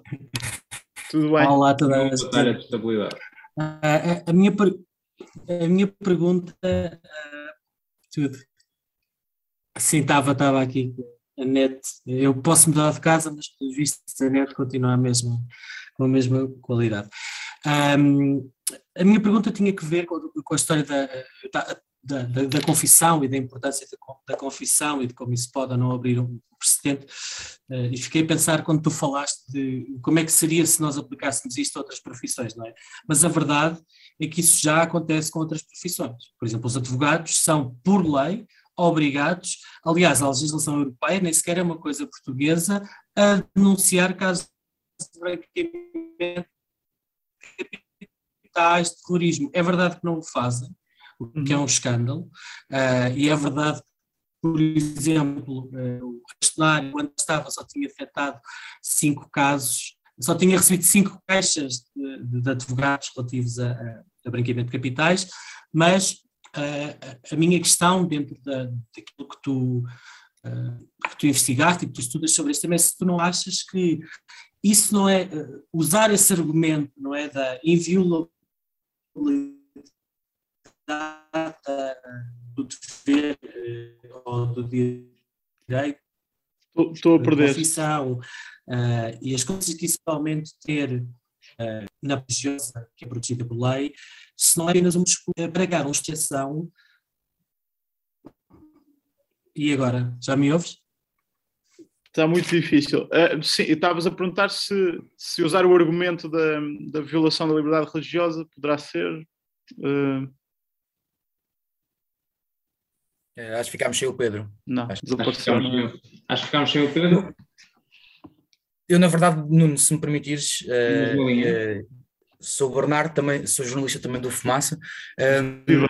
E viva João, muito obrigado por, por estares aqui, está a ser incrível. A minha pergunta, na verdade, por isso é que eu peguei na palavra, vem muito nisto que o Pedro disse, uh, dentro da linha do que ele estava a dizer, e aliás eu até gostava de acrescentar uh, uma coisa muito específica em relação a isto. Tu disseste, uh, falaste da, da, questão do segredo profissional, se pudermos assim dizer, mas há uma uhum. coisa que, há, que eu acho extremamente interessante, que é um, ehm, no Código Processual, no Código do Processo Penal português, o artigo 135, tenho aqui à minha frente, ele de facto prevê que exista esta ideia de segredo profissional, e no número um diz ministros da religião ou confissão religiosa, advogados, médicos, jornalistas. Mas se continuarmos a ler esse, esse mesmo artigo, há um ponto que para mim é bastante interessante e para mim até é algo incompreensível, que é uh, o artigo 3 e o artigo 4 prevêem a possibilidade de um tribunal decretar o levantamento do sigilo profissional. Isso acontece para todas as profissões, advogados, médicos, jornalistas, membros de instituições de crédito, mas o ponto 5 diz o seguinte: os dispostos número 3 e 4, que são acerca deste levantamento uh, do sigilo profissional, não se aplicam ao segredo religioso. Eu acho fascinante porque existe aqui um estado de exceção absoluto do segredo profissional que só é uhum. aplicável, ou seja, o topo do segredo profissional à luz do Código Penal Português é, um, é de facto religião. à religião. Uh, e, e eu, a pergunta que eu também gostava de lançar uh, em relação a isto é: parece-me sempre haver na interpretação que existe da liberdade religiosa uh, um viés, ou seja, só analisamos um lado da liberdade religiosa que é um, a, a, proteção que um Estado dá à, à, liberdade de culto, a uma pessoa não poder ser perseguida, bem, etc. Mas nunca parece que muito raramente nós vemos a questão do sentido contrário, que é um Estado ter o direito de um, poder tratar uma igreja tal e qual como trataria outra instituição. E a pergunta que eu te faço é se tens alguma uh, opinião, alguma visão diferente de, da minha, que é, eu, eu parece-me bastante estranho que o Código do Processo Penal Português uh, tenha uma, uma, uma única exceção para um, membros, uh, digamos, de, de religiões. Sim. E queria te perguntar porque é que tu achas que isto acontece? Porque é que o Estado português uh, protege desta de certa forma estas posições? E eu, eu, quer dizer, eu, eu, olha, obrigado por, por trazerem dados concretos para, para, porque eu há pouco de facto estava a falar no, apenas de, de cor, e, e, mas enfim, era como dizia, é a única que não tem exceções, não é? É a única que não admite qualquer exceção. Uh, Porquê é que isso acontece? Bom, uh, eu, eu, eu, não, eu dizia que eu não tenho uma opinião fechada sobre o que eu acho que, que devia acontecer, de compreendo os dois lados. Um, parece-me o seguinte: parece-me que claramente uh, ainda não. Uh, que, que, é um, que é um fenómeno novo, é um fenómeno recente, a ideia de que as religiões, uh, ou, que, ou, que, a Igreja Católica, particularmente, teria algo a esconder do Estado português. portanto, a ideia de que, de que nós temos de submeter a Igreja Católica a, a, a, a, portanto, a, violação do seu, do seu segredo profissional, que é aquilo que é determinado como segredo de confissão, é uma coisa que não cabia uh, no código, portanto, na, na, legislação portuguesa, enfim, imagino eu, porque ainda não se antecipava como, uh, como, como o, o, o, sigilo religioso poderia ser usado para, para encobrimento de crimes. Além disso, eu tenho sérias dúvidas quanto à, quanto à comparação direta. Eu acho que é uma comparação uh, e acho que é a maneira que o Código Penal tem, de, o, o, Código de Processo Penal tem de, uh, de, integrar o segredo de confissão na legislação portuguesa é compará-lo ao, segredo, ao sigilo profissional. Mas uh, uma comparação absolutamente direta entre as duas coisas pode, pode ser enfim, pode, pode conduzir a alguns, a alguns erros porque tem a ver com a própria natureza uh, do, do segredo da confissão. E a natureza do segredo da confissão, no momento em que o, o segredo da confissão for, for possível de ser violado, então isso é o Estado a acabar com uh, o sacramento da confissão. Portanto, a partir do momento em que a confissão admitir alguma exceção à, sua confidencialidade total, uh, o, o, o, sacramento acaba, porque o sacramento depende desta ideia de que uh, uma pessoa uh, pode falar com Deus por intermédio de um ministro religioso. Isto é uma coisa que só faz sentido ser interpretada num contexto de fé. E é por isto que eu acho que nós não podemos fazer esta análise sem a dimensão da fé, quer a tenhamos, quer não tenhamos. Porque, em primeiro lugar, o seguinte: quem não tem fé e quem não acredita nos sacramentos não tem nenhum motivo para se ir confessar, não tem nenhum motivo para ir revelar uh, um crime que tenha cometido uh, a, um, a, um, a um padre uh, da, da, sua, portanto, a um ministro da sua religião. Enquanto poderá ter uh, para a revelar ao seu advogado, ou a revelar ao seu psicólogo caso esteja a passar por uma crise de saúde mental, ou a revelar ao seu médico caso isso tenha alguma coisa a ver com, com, seu, com a sua saúde. Mas não, se não tiver fé, não terá motivo nenhum para ir falar com, com, com para, ir, para se ir confessar. E, portanto, a partir do momento em que a pessoa tem fé e acredita no poder da, da, da reconciliação e acredita no sacramento da, da confissão, então admitimos, e talvez aqui possa ser a falha lógica, uh, mas então admitimos que a pessoa é um cristão católico praticante, fiel aos sacramentos, uh, que se no contexto do sacramento ouvir o padre a dizer a maneira de teres a absolvição é fazeres um ato de reparação e uh, o ato de reparação passará necessariamente por te submeter-se não só à justiça divina, mas à justiça dos homens, então a pessoa sai dali direta para a esquadra da polícia. Ou seja, se nós acreditarmos que uma pessoa, que todas as pessoas que procuram a confissão são pessoas que têm uma fé que as leva a acreditar que a confissão tem algum valor, então não, não há nenhum motivo para duvidar que, que este seja o processo lógico. Portanto, eu acho que será, será, muito mais eficaz, até do ponto de vista pragmático da eficácia, nós centrarmos a discussão na sensibilização dos membros do clero para a ideia de que, uh, e isto é, é um processo que a Igreja Católica tem de fazer internamente, para a ideia de que a reconciliação e, a, e o sacramento da confissão obrigam à reparação dos pecados, e, e quando, quando os pecados são simultaneamente crimes, a reparação dos pecados faz-se também, ou faz-se primordialmente na justiça civil, eu acho que haverá uma, será muito mais eficaz uh, do que nós estarmos só a proibir uh, o segredo de confissão, porque, porque, porque uma, uma mera medida proibitiva leva-nos a uma coisa que em tese é absurda, que é um criminoso tem muita fé, é muito católico, é muito devoto, etc. Mas não quer ir para a cadeia. Então vai, vai confessar-se ao padre. E o padre diz muito bem, mas para teres, a, para teres a absolvição dos pecados é preciso que haja uma, uma lógica de reparação e que, e que respondas também perante a justiça humana. Ele diz, bom, então assim não quero. Obrigado e bom dia. Isto é uma coisa meio bizarra que, que em tese, em tese, não é suposto que aconteça, porque em princípio as pessoas que não que não sigam os pressupostos do perdão e da reconciliação que passam pela reparação, é porque não acreditam na confissão, é porque não recorrem à confissão e é porque não uh, também não quer dizer, não, não, o segredo da confissão não, não, não pretende protegê-las de nada.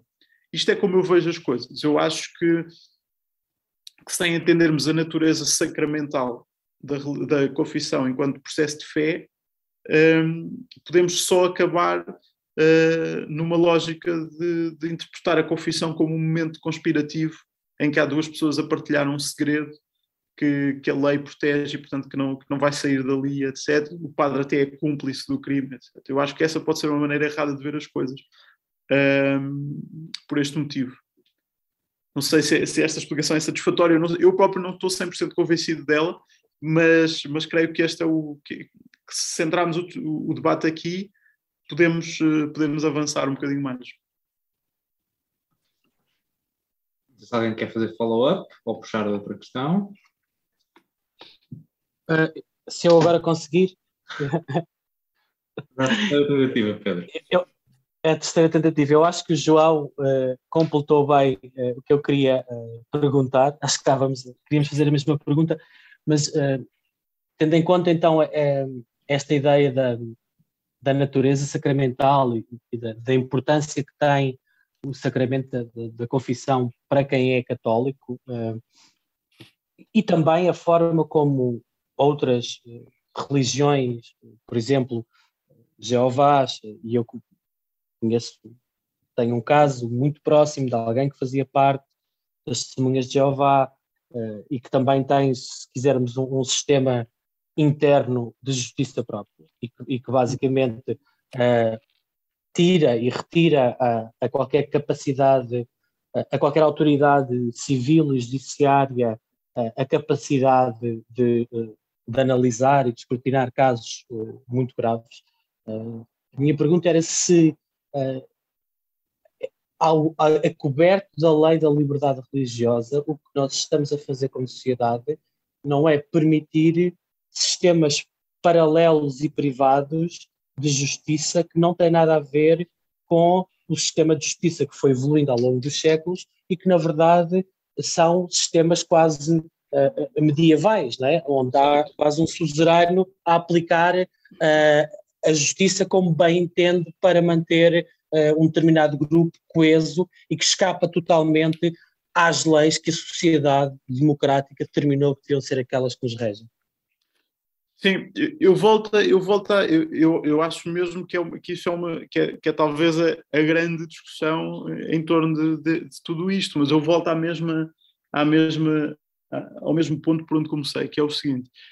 Um, se nos centrarmos no caso da Igreja Católica, o direito canónico e, portanto, a, a, aplicação da justiça interna da Igreja, em nenhum momento da história contemporânea, não, da, não, da, não, não de, do, dos últimos séculos, mas atualmente, e é isso que, que, a, que a Concordata prevê, eh, em nenhum momento a, a, justiça interna da Igreja Católica se substitui ao, ao direito civil. Ou seja, nós podemos olhar para, para, para aquilo que chamamos os, os tribunais eclesiásticos ou, ou a justiça do Vaticano, etc. Enfim, a comparação mais direta seria até com uma espécie de uh, departamento de recursos humanos de uma grande empresa. É uma, é uma, são medidas disciplinares, são sanções disciplinares, são, são, são lógicas de punição interna que a Igreja tem para os seus membros, que só se aplicam aos seus membros. Atualmente, a prática, que é uma prática, aliás, muito, eu, eu acho que é de saudar da Igreja Católica, nos casos que a Igreja Católica julga, muitos casos na sua justiça interna, que não têm nada a ver com crimes no, direito uh, penal português. Mas nos casos em que há uma coincidência entre delitos dentro da Igreja e uh, crimes do, no direito penal, uh, a Igreja Católica abre um processo e deixa-o em stand-by até estar concluído o processo, da, o processo civil e, no fim, pegando na decisão do processo civil, usa essa decisão para justificar uma punição interna ou, ou uma absolvição interna. E, portanto, eh, neste caso, aquilo que falamos quando, quando falamos de, do, do, sistema judicial de, dentro da Igreja Católica, eu, eu creio que uma comparação será mais justa se compararmos como com, com uma lógica de, de, punição interna. Nem sempre foi isso que aconteceu, e houve casos, obviamente, em que, a, em que a Igreja começou a investigar sem dizer nada à polícia. Atualmente as regras são muito claras. A Igreja, quando tem conhecimento de um crime que seja de um delito, é como, se chama, como, como chamam da Igreja Católica, que seja crime, abre o processo, comunica tudo à polícia, dá à polícia os elementos que tem e espera pelo resultado do, do, do, do processo civil e depois usa essas conclusões no seu processo. Isto parece-me uma lógica bastante, bastante adequada. Pode fazer alguma coisa, tipo aplicar medidas preventivas, mas eu acho que essas medidas fazem sentido se pensarmos, por exemplo, que, uh, imaginem, há um, há um padre a ser investigado por abuso sexual e o tribunal até nem decreta nenhuma medida de coação, mas a igreja pode dizer este tipo, estando a ser investigado por abuso sexual, já não tem condições para estar à frente de uma paróquia, porque já ninguém o segue, já ninguém lhe liga, toda a gente. Então, pode-lhe aplicar uma medida de, por exemplo, retirá-lo da, da, paróquia e, e, e portanto, dar-lhe uma, uma, uma, tarefa de secretariado durante esse processo. Portanto, e, é, neste momento, o que acontece entre a Igreja Católica, de acordo com as regras, é isto. E, portanto, não, não creio que haja um sistema de justiça paralelo. No caso de religiões em que comprovadamente uh, haja sistemas internos que tenham que procurem até substituir-se ao sistema penal português, ou seja, resolvendo em casa uma coisa para que ela nunca tenha que chegar às mãos da justiça, obviamente, é aí que é aí que o Estado deve intervir. Agora, a, a, a tua pergunta é excepcional, que é, e ao fazê-lo não está a violar a lei da, da, liberdade religiosa, pois se calhar temos que olhar para, para a lei da liberdade religiosa e, e, e, e atualizá-la à luz daquilo que no, no, no século XXI já assistimos uh, as organizações religiosas a fazer. Uh, e de facto há casos em que, em que nós podemos ver práticas uh, de má conduta dentro de, dentro de instituições religiosas e essa má conduta a ter uh, influenciado a aplicação da, da, justiça civil. No caso da, da Igreja Católica, isso aconteceu e foi a própria Igreja a, a, tomar medidas para que isso deixasse de acontecer. Portanto, aquelas coisas que aconteceram no caso do Padre do Fundão, aquilo tudo, neste momento não aconteceria, porque, porque portanto, ou no caso da Madeira, etc., porque a Igreja Católica se teria limitado a abrir um processo interno e a esperar que, que acontecesse o processo civil. Portanto, se as instituições forem capazes de dar esses passos, melhor. Se não forem capazes e, for, e, e o Estado perceber que, que, está a ver a sua autoridade uh, limitada por, por, um sistema de ocultação dentro das comunidades religiosas, pois então aí uh, tem que se perceber quais são os limites da, da, lei da liberdade religiosa. E é uma, é uma discussão que é muito difícil de abrir. Uh, eu, não havendo mãos no, no argumento, queria tocar no quando dizes agora faz assim, está a falar no pós-2019. Portanto, após a reunião. Sim, sim, sim após até, sim, até após 2020. publicados no, no, final desse ano, no ano seguinte, por aí fora. Certo, certo. Uh, eu queria colocar-te uma pergunta certo que é que fui escravinhando uh, na lateral do, do Roma, temos um problema umas 40 vezes. Uh, hum. Que é, porquê é que isto há de ser diferente desta vez? Porque vais claro. vendo ao longo dos dois mil anos, há uma série de momentos em que, lento, teoricamente, legislação, por aí fora, que ele estava resolvido e nunca uhum. ficou. Uh, porque é que o Francisco de repente é que resolve realmente isto e agora está feito? Não, não, não, te, não, não, tenho, não tenho uma resposta. Não, pode, pode não resolver. Acho que há, há alguns sinais que apontam nesse sentido. Eu acho que o primeiro é a sociedade está mais exigente.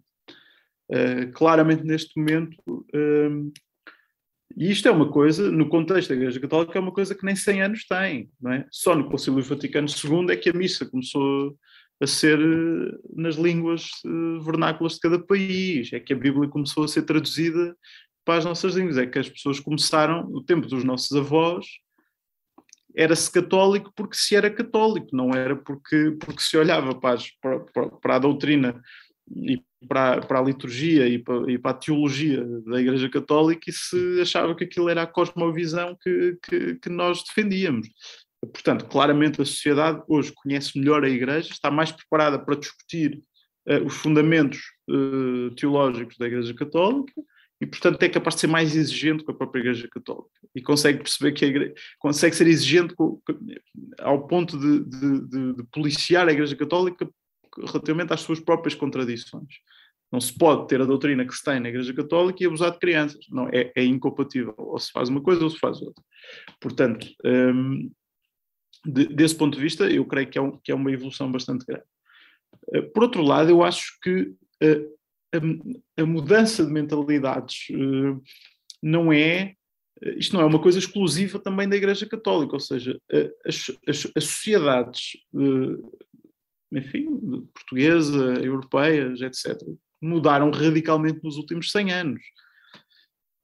Desde os direitos das mulheres aos direitos eh, de, de, pessoas LGBT, ao, à votação, à, portanto, ao, ao, sufrágio universal, quer dizer, as, as sociedades mudaram radicalmente nos últimos 100 anos e eu não tenho razão nenhuma para não acreditar que os católicos também mudaram uh, as suas perspectivas sobre uma série de coisas e que coisas que eram aceitáveis até há 20 ou 30 anos, hoje já não são.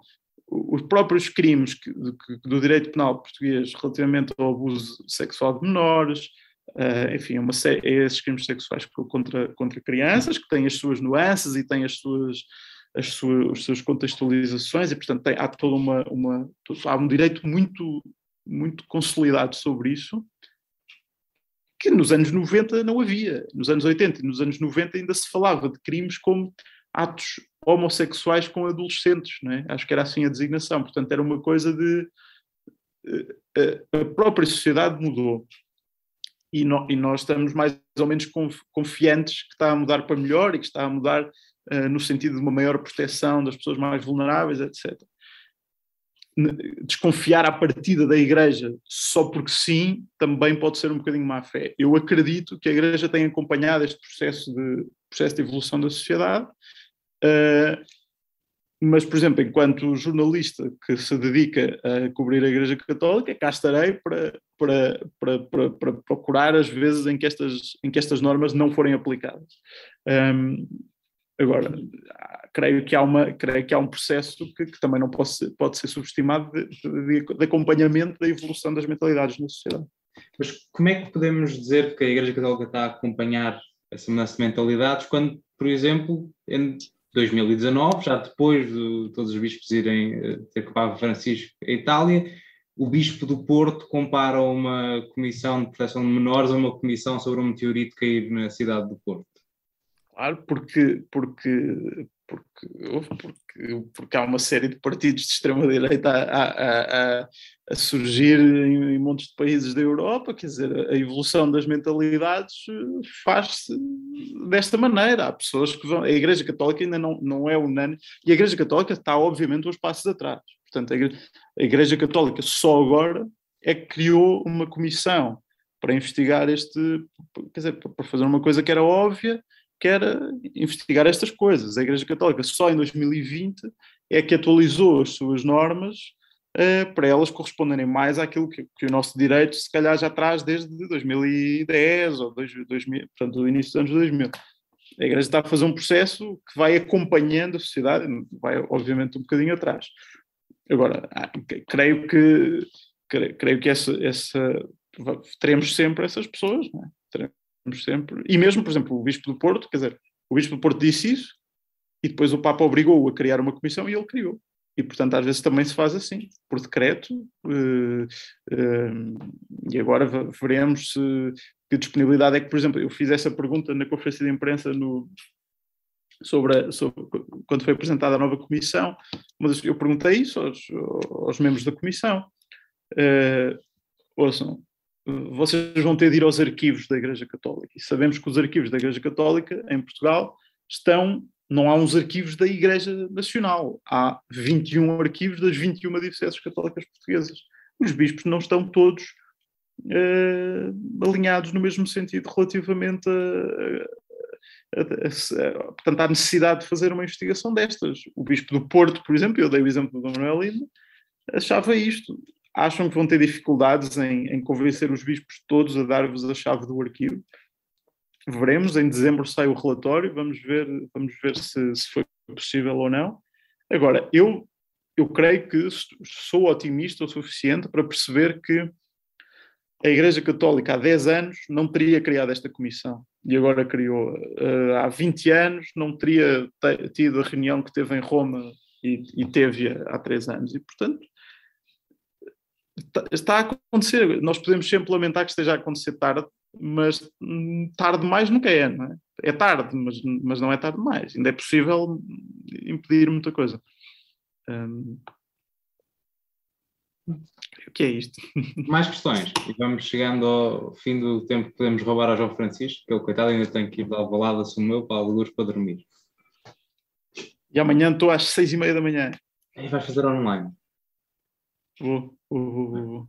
É amador. Mas sou, sou hoje, portanto, não, não... não me desmarcaste. Certo. Sofia, tens uma questão? Sim, uh, olá, boa noite. Uh, tenho estado a ouvir olá. tudo e tem sido muito interessante. Tenho, tenho também estado assim contacto com, os, com umas, uns fóruns interreligiosos e estavas a falar agora de, desta resistência da Igreja Católica e se vê-se uh, mesmo com questões de género e tudo mais, que outras uh, igrejas cristãs acabam por ser muito mais abertas a estas questões, até pela aquela, aquele tabu de sempre de porque é que as mulheres não são padres. Uh, e a católica é que fica atrás. Mas uh, a minha questão era no sentido de podermos aqui fazer, se calhar, eu sei que uh, é, é, sempre difícil, mas um exercício quase de futurologia. O que é que pode vir deste relatório da Comissão que pode eventualmente mudar alguma coisa, até mesmo nesta relação entre o, aquilo que é uh, o poder ou o poder ou a influência da Igreja e da forma como trata as coisas internamente e aquilo que poderá vir cá para fora para ser a justiça eh, penal, neste caso, a tratar. Uh, e queria saber uh, a tua perspectiva sobre isto. Sim, um, ehm, obrigado.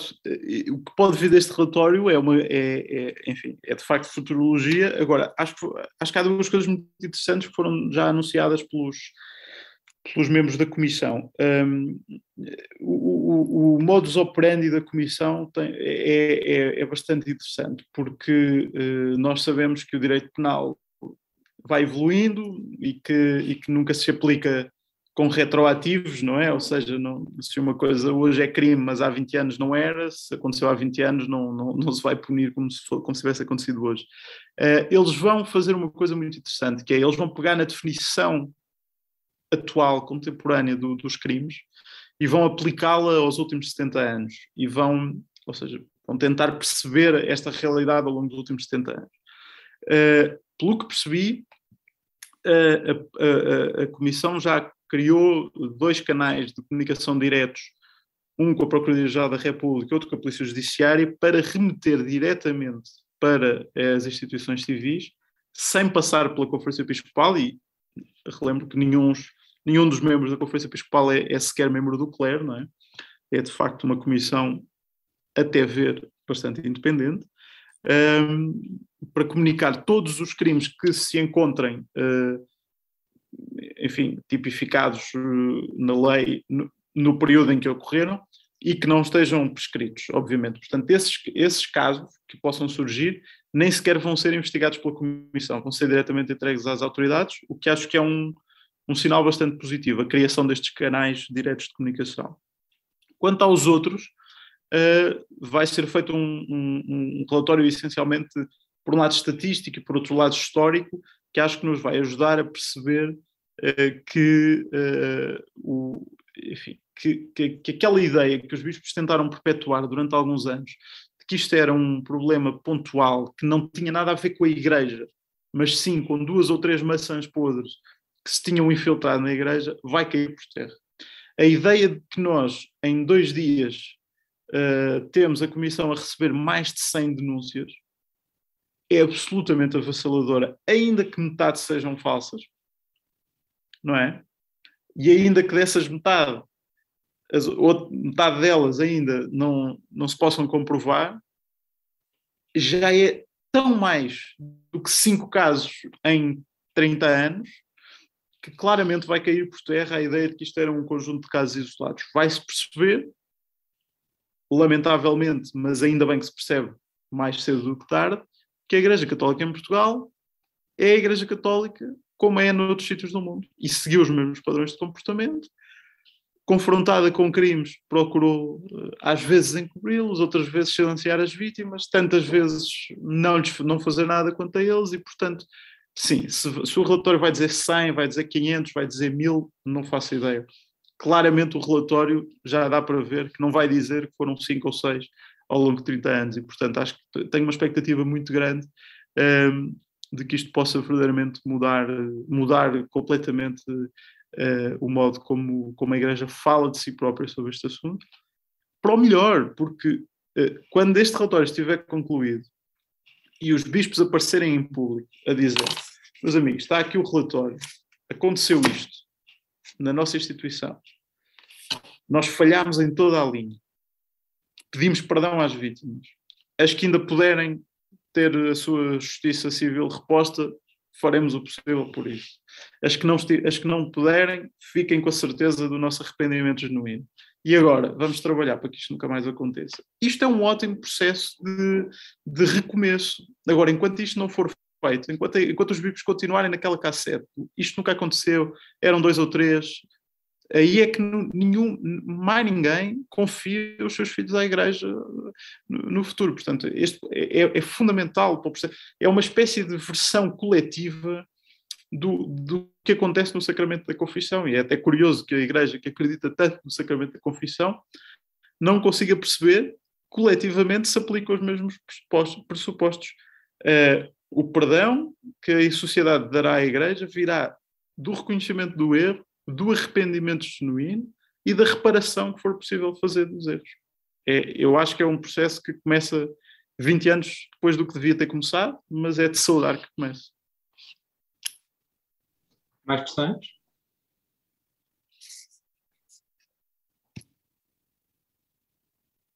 João.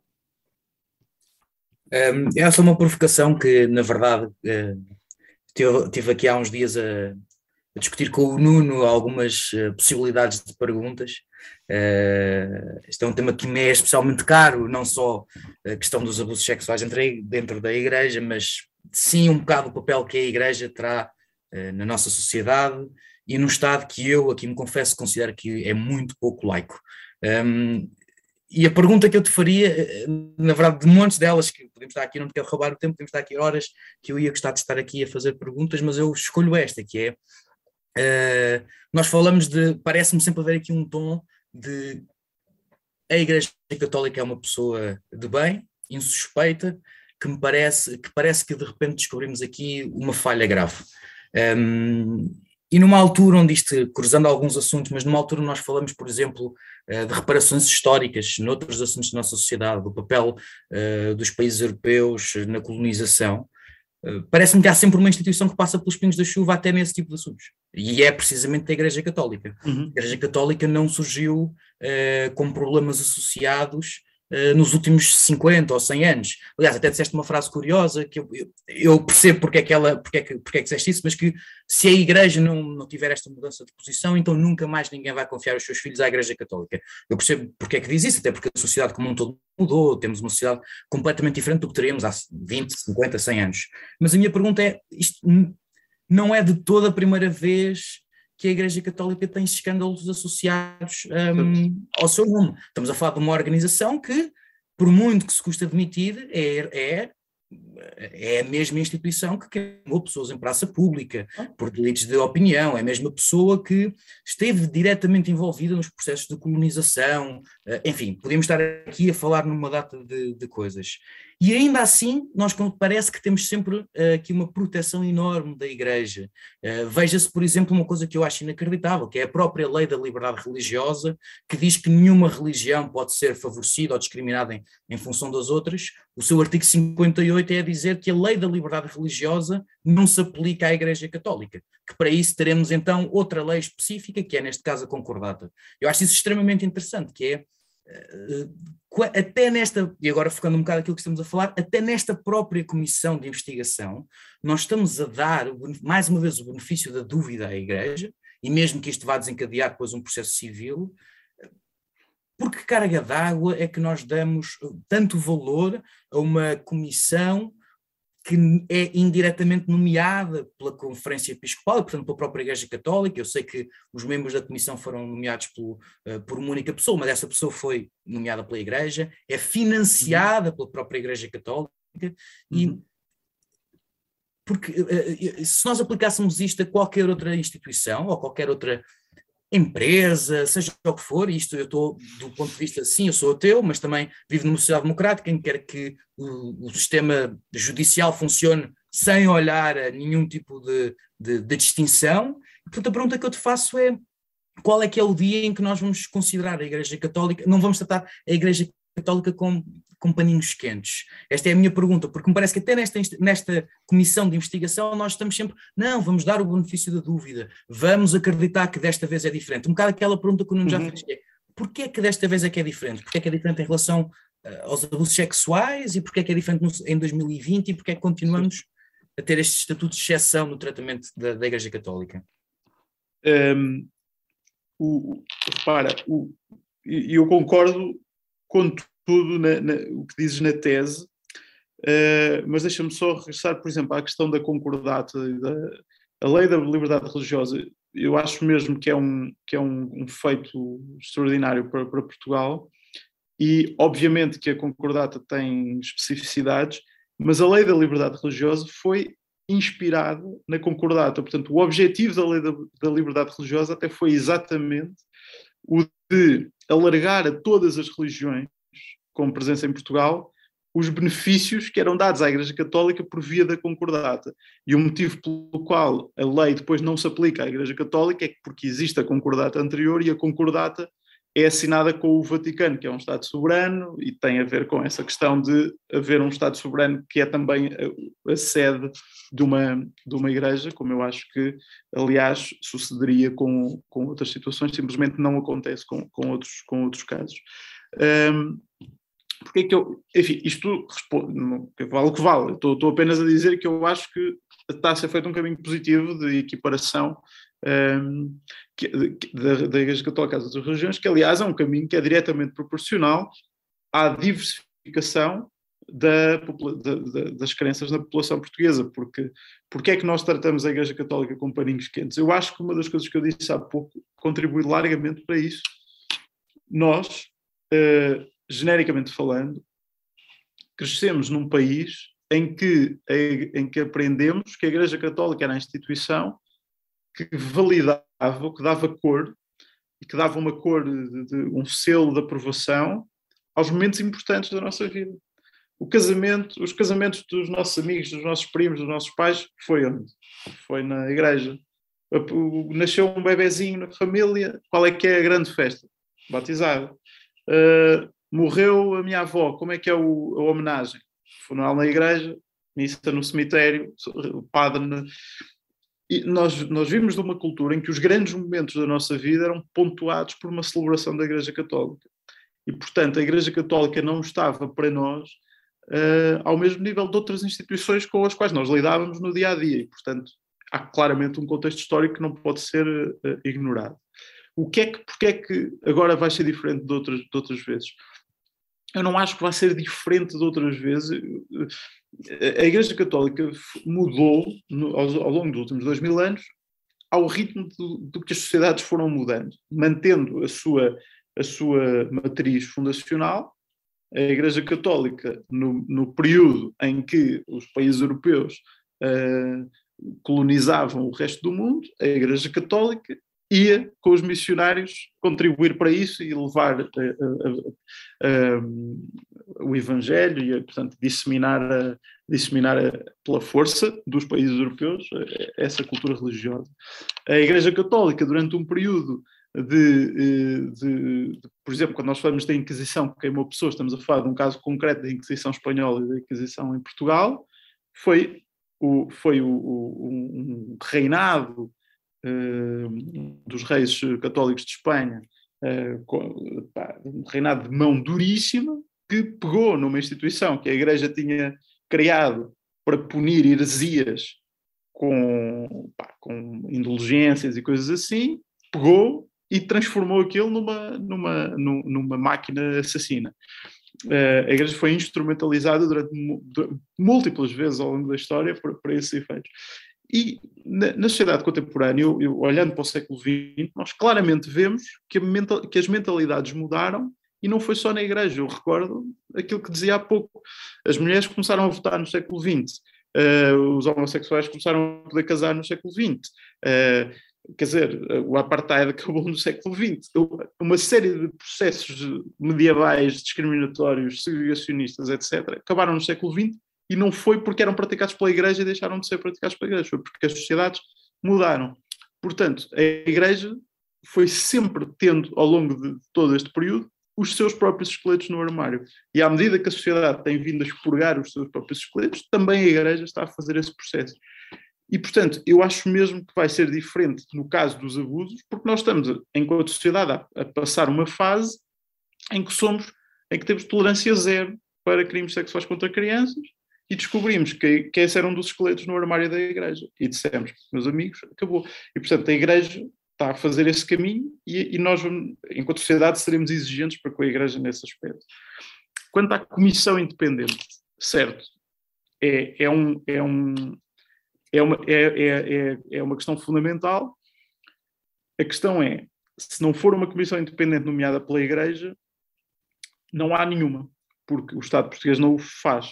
O Estado português não, o Estado português não faz esse tipo de coisas, não, não, não diz assim, bom, agora o Estado decide investigar a instituição A, B ou C, seja um clube de futebol, seja a, a, a ver o que é que aparece. Isso é perseguição. E, portanto, o Estado, o Estado nunca o poderia fazer. Portanto, que seja a Igreja a, a dar um passo em frente e dizer nós próprios, que, se, que uns até são ateus, outros são, pá, que são tipos, quer dizer, Daniel Sampaio, Lebrinho Lúcio, acho que são pessoas que, que de facto são insuspeitas de, de, de, o Pedro Streste, que foi uma figura fundamental no processo da Casa Pia. Eu acho que a Igreja até fez questão de ir buscar pessoas que até estavam afastadas da sua esfera e dizer-lhes uh, investiguem-nos. A gente dá o dinheiro e vocês uh, investiguem-nos.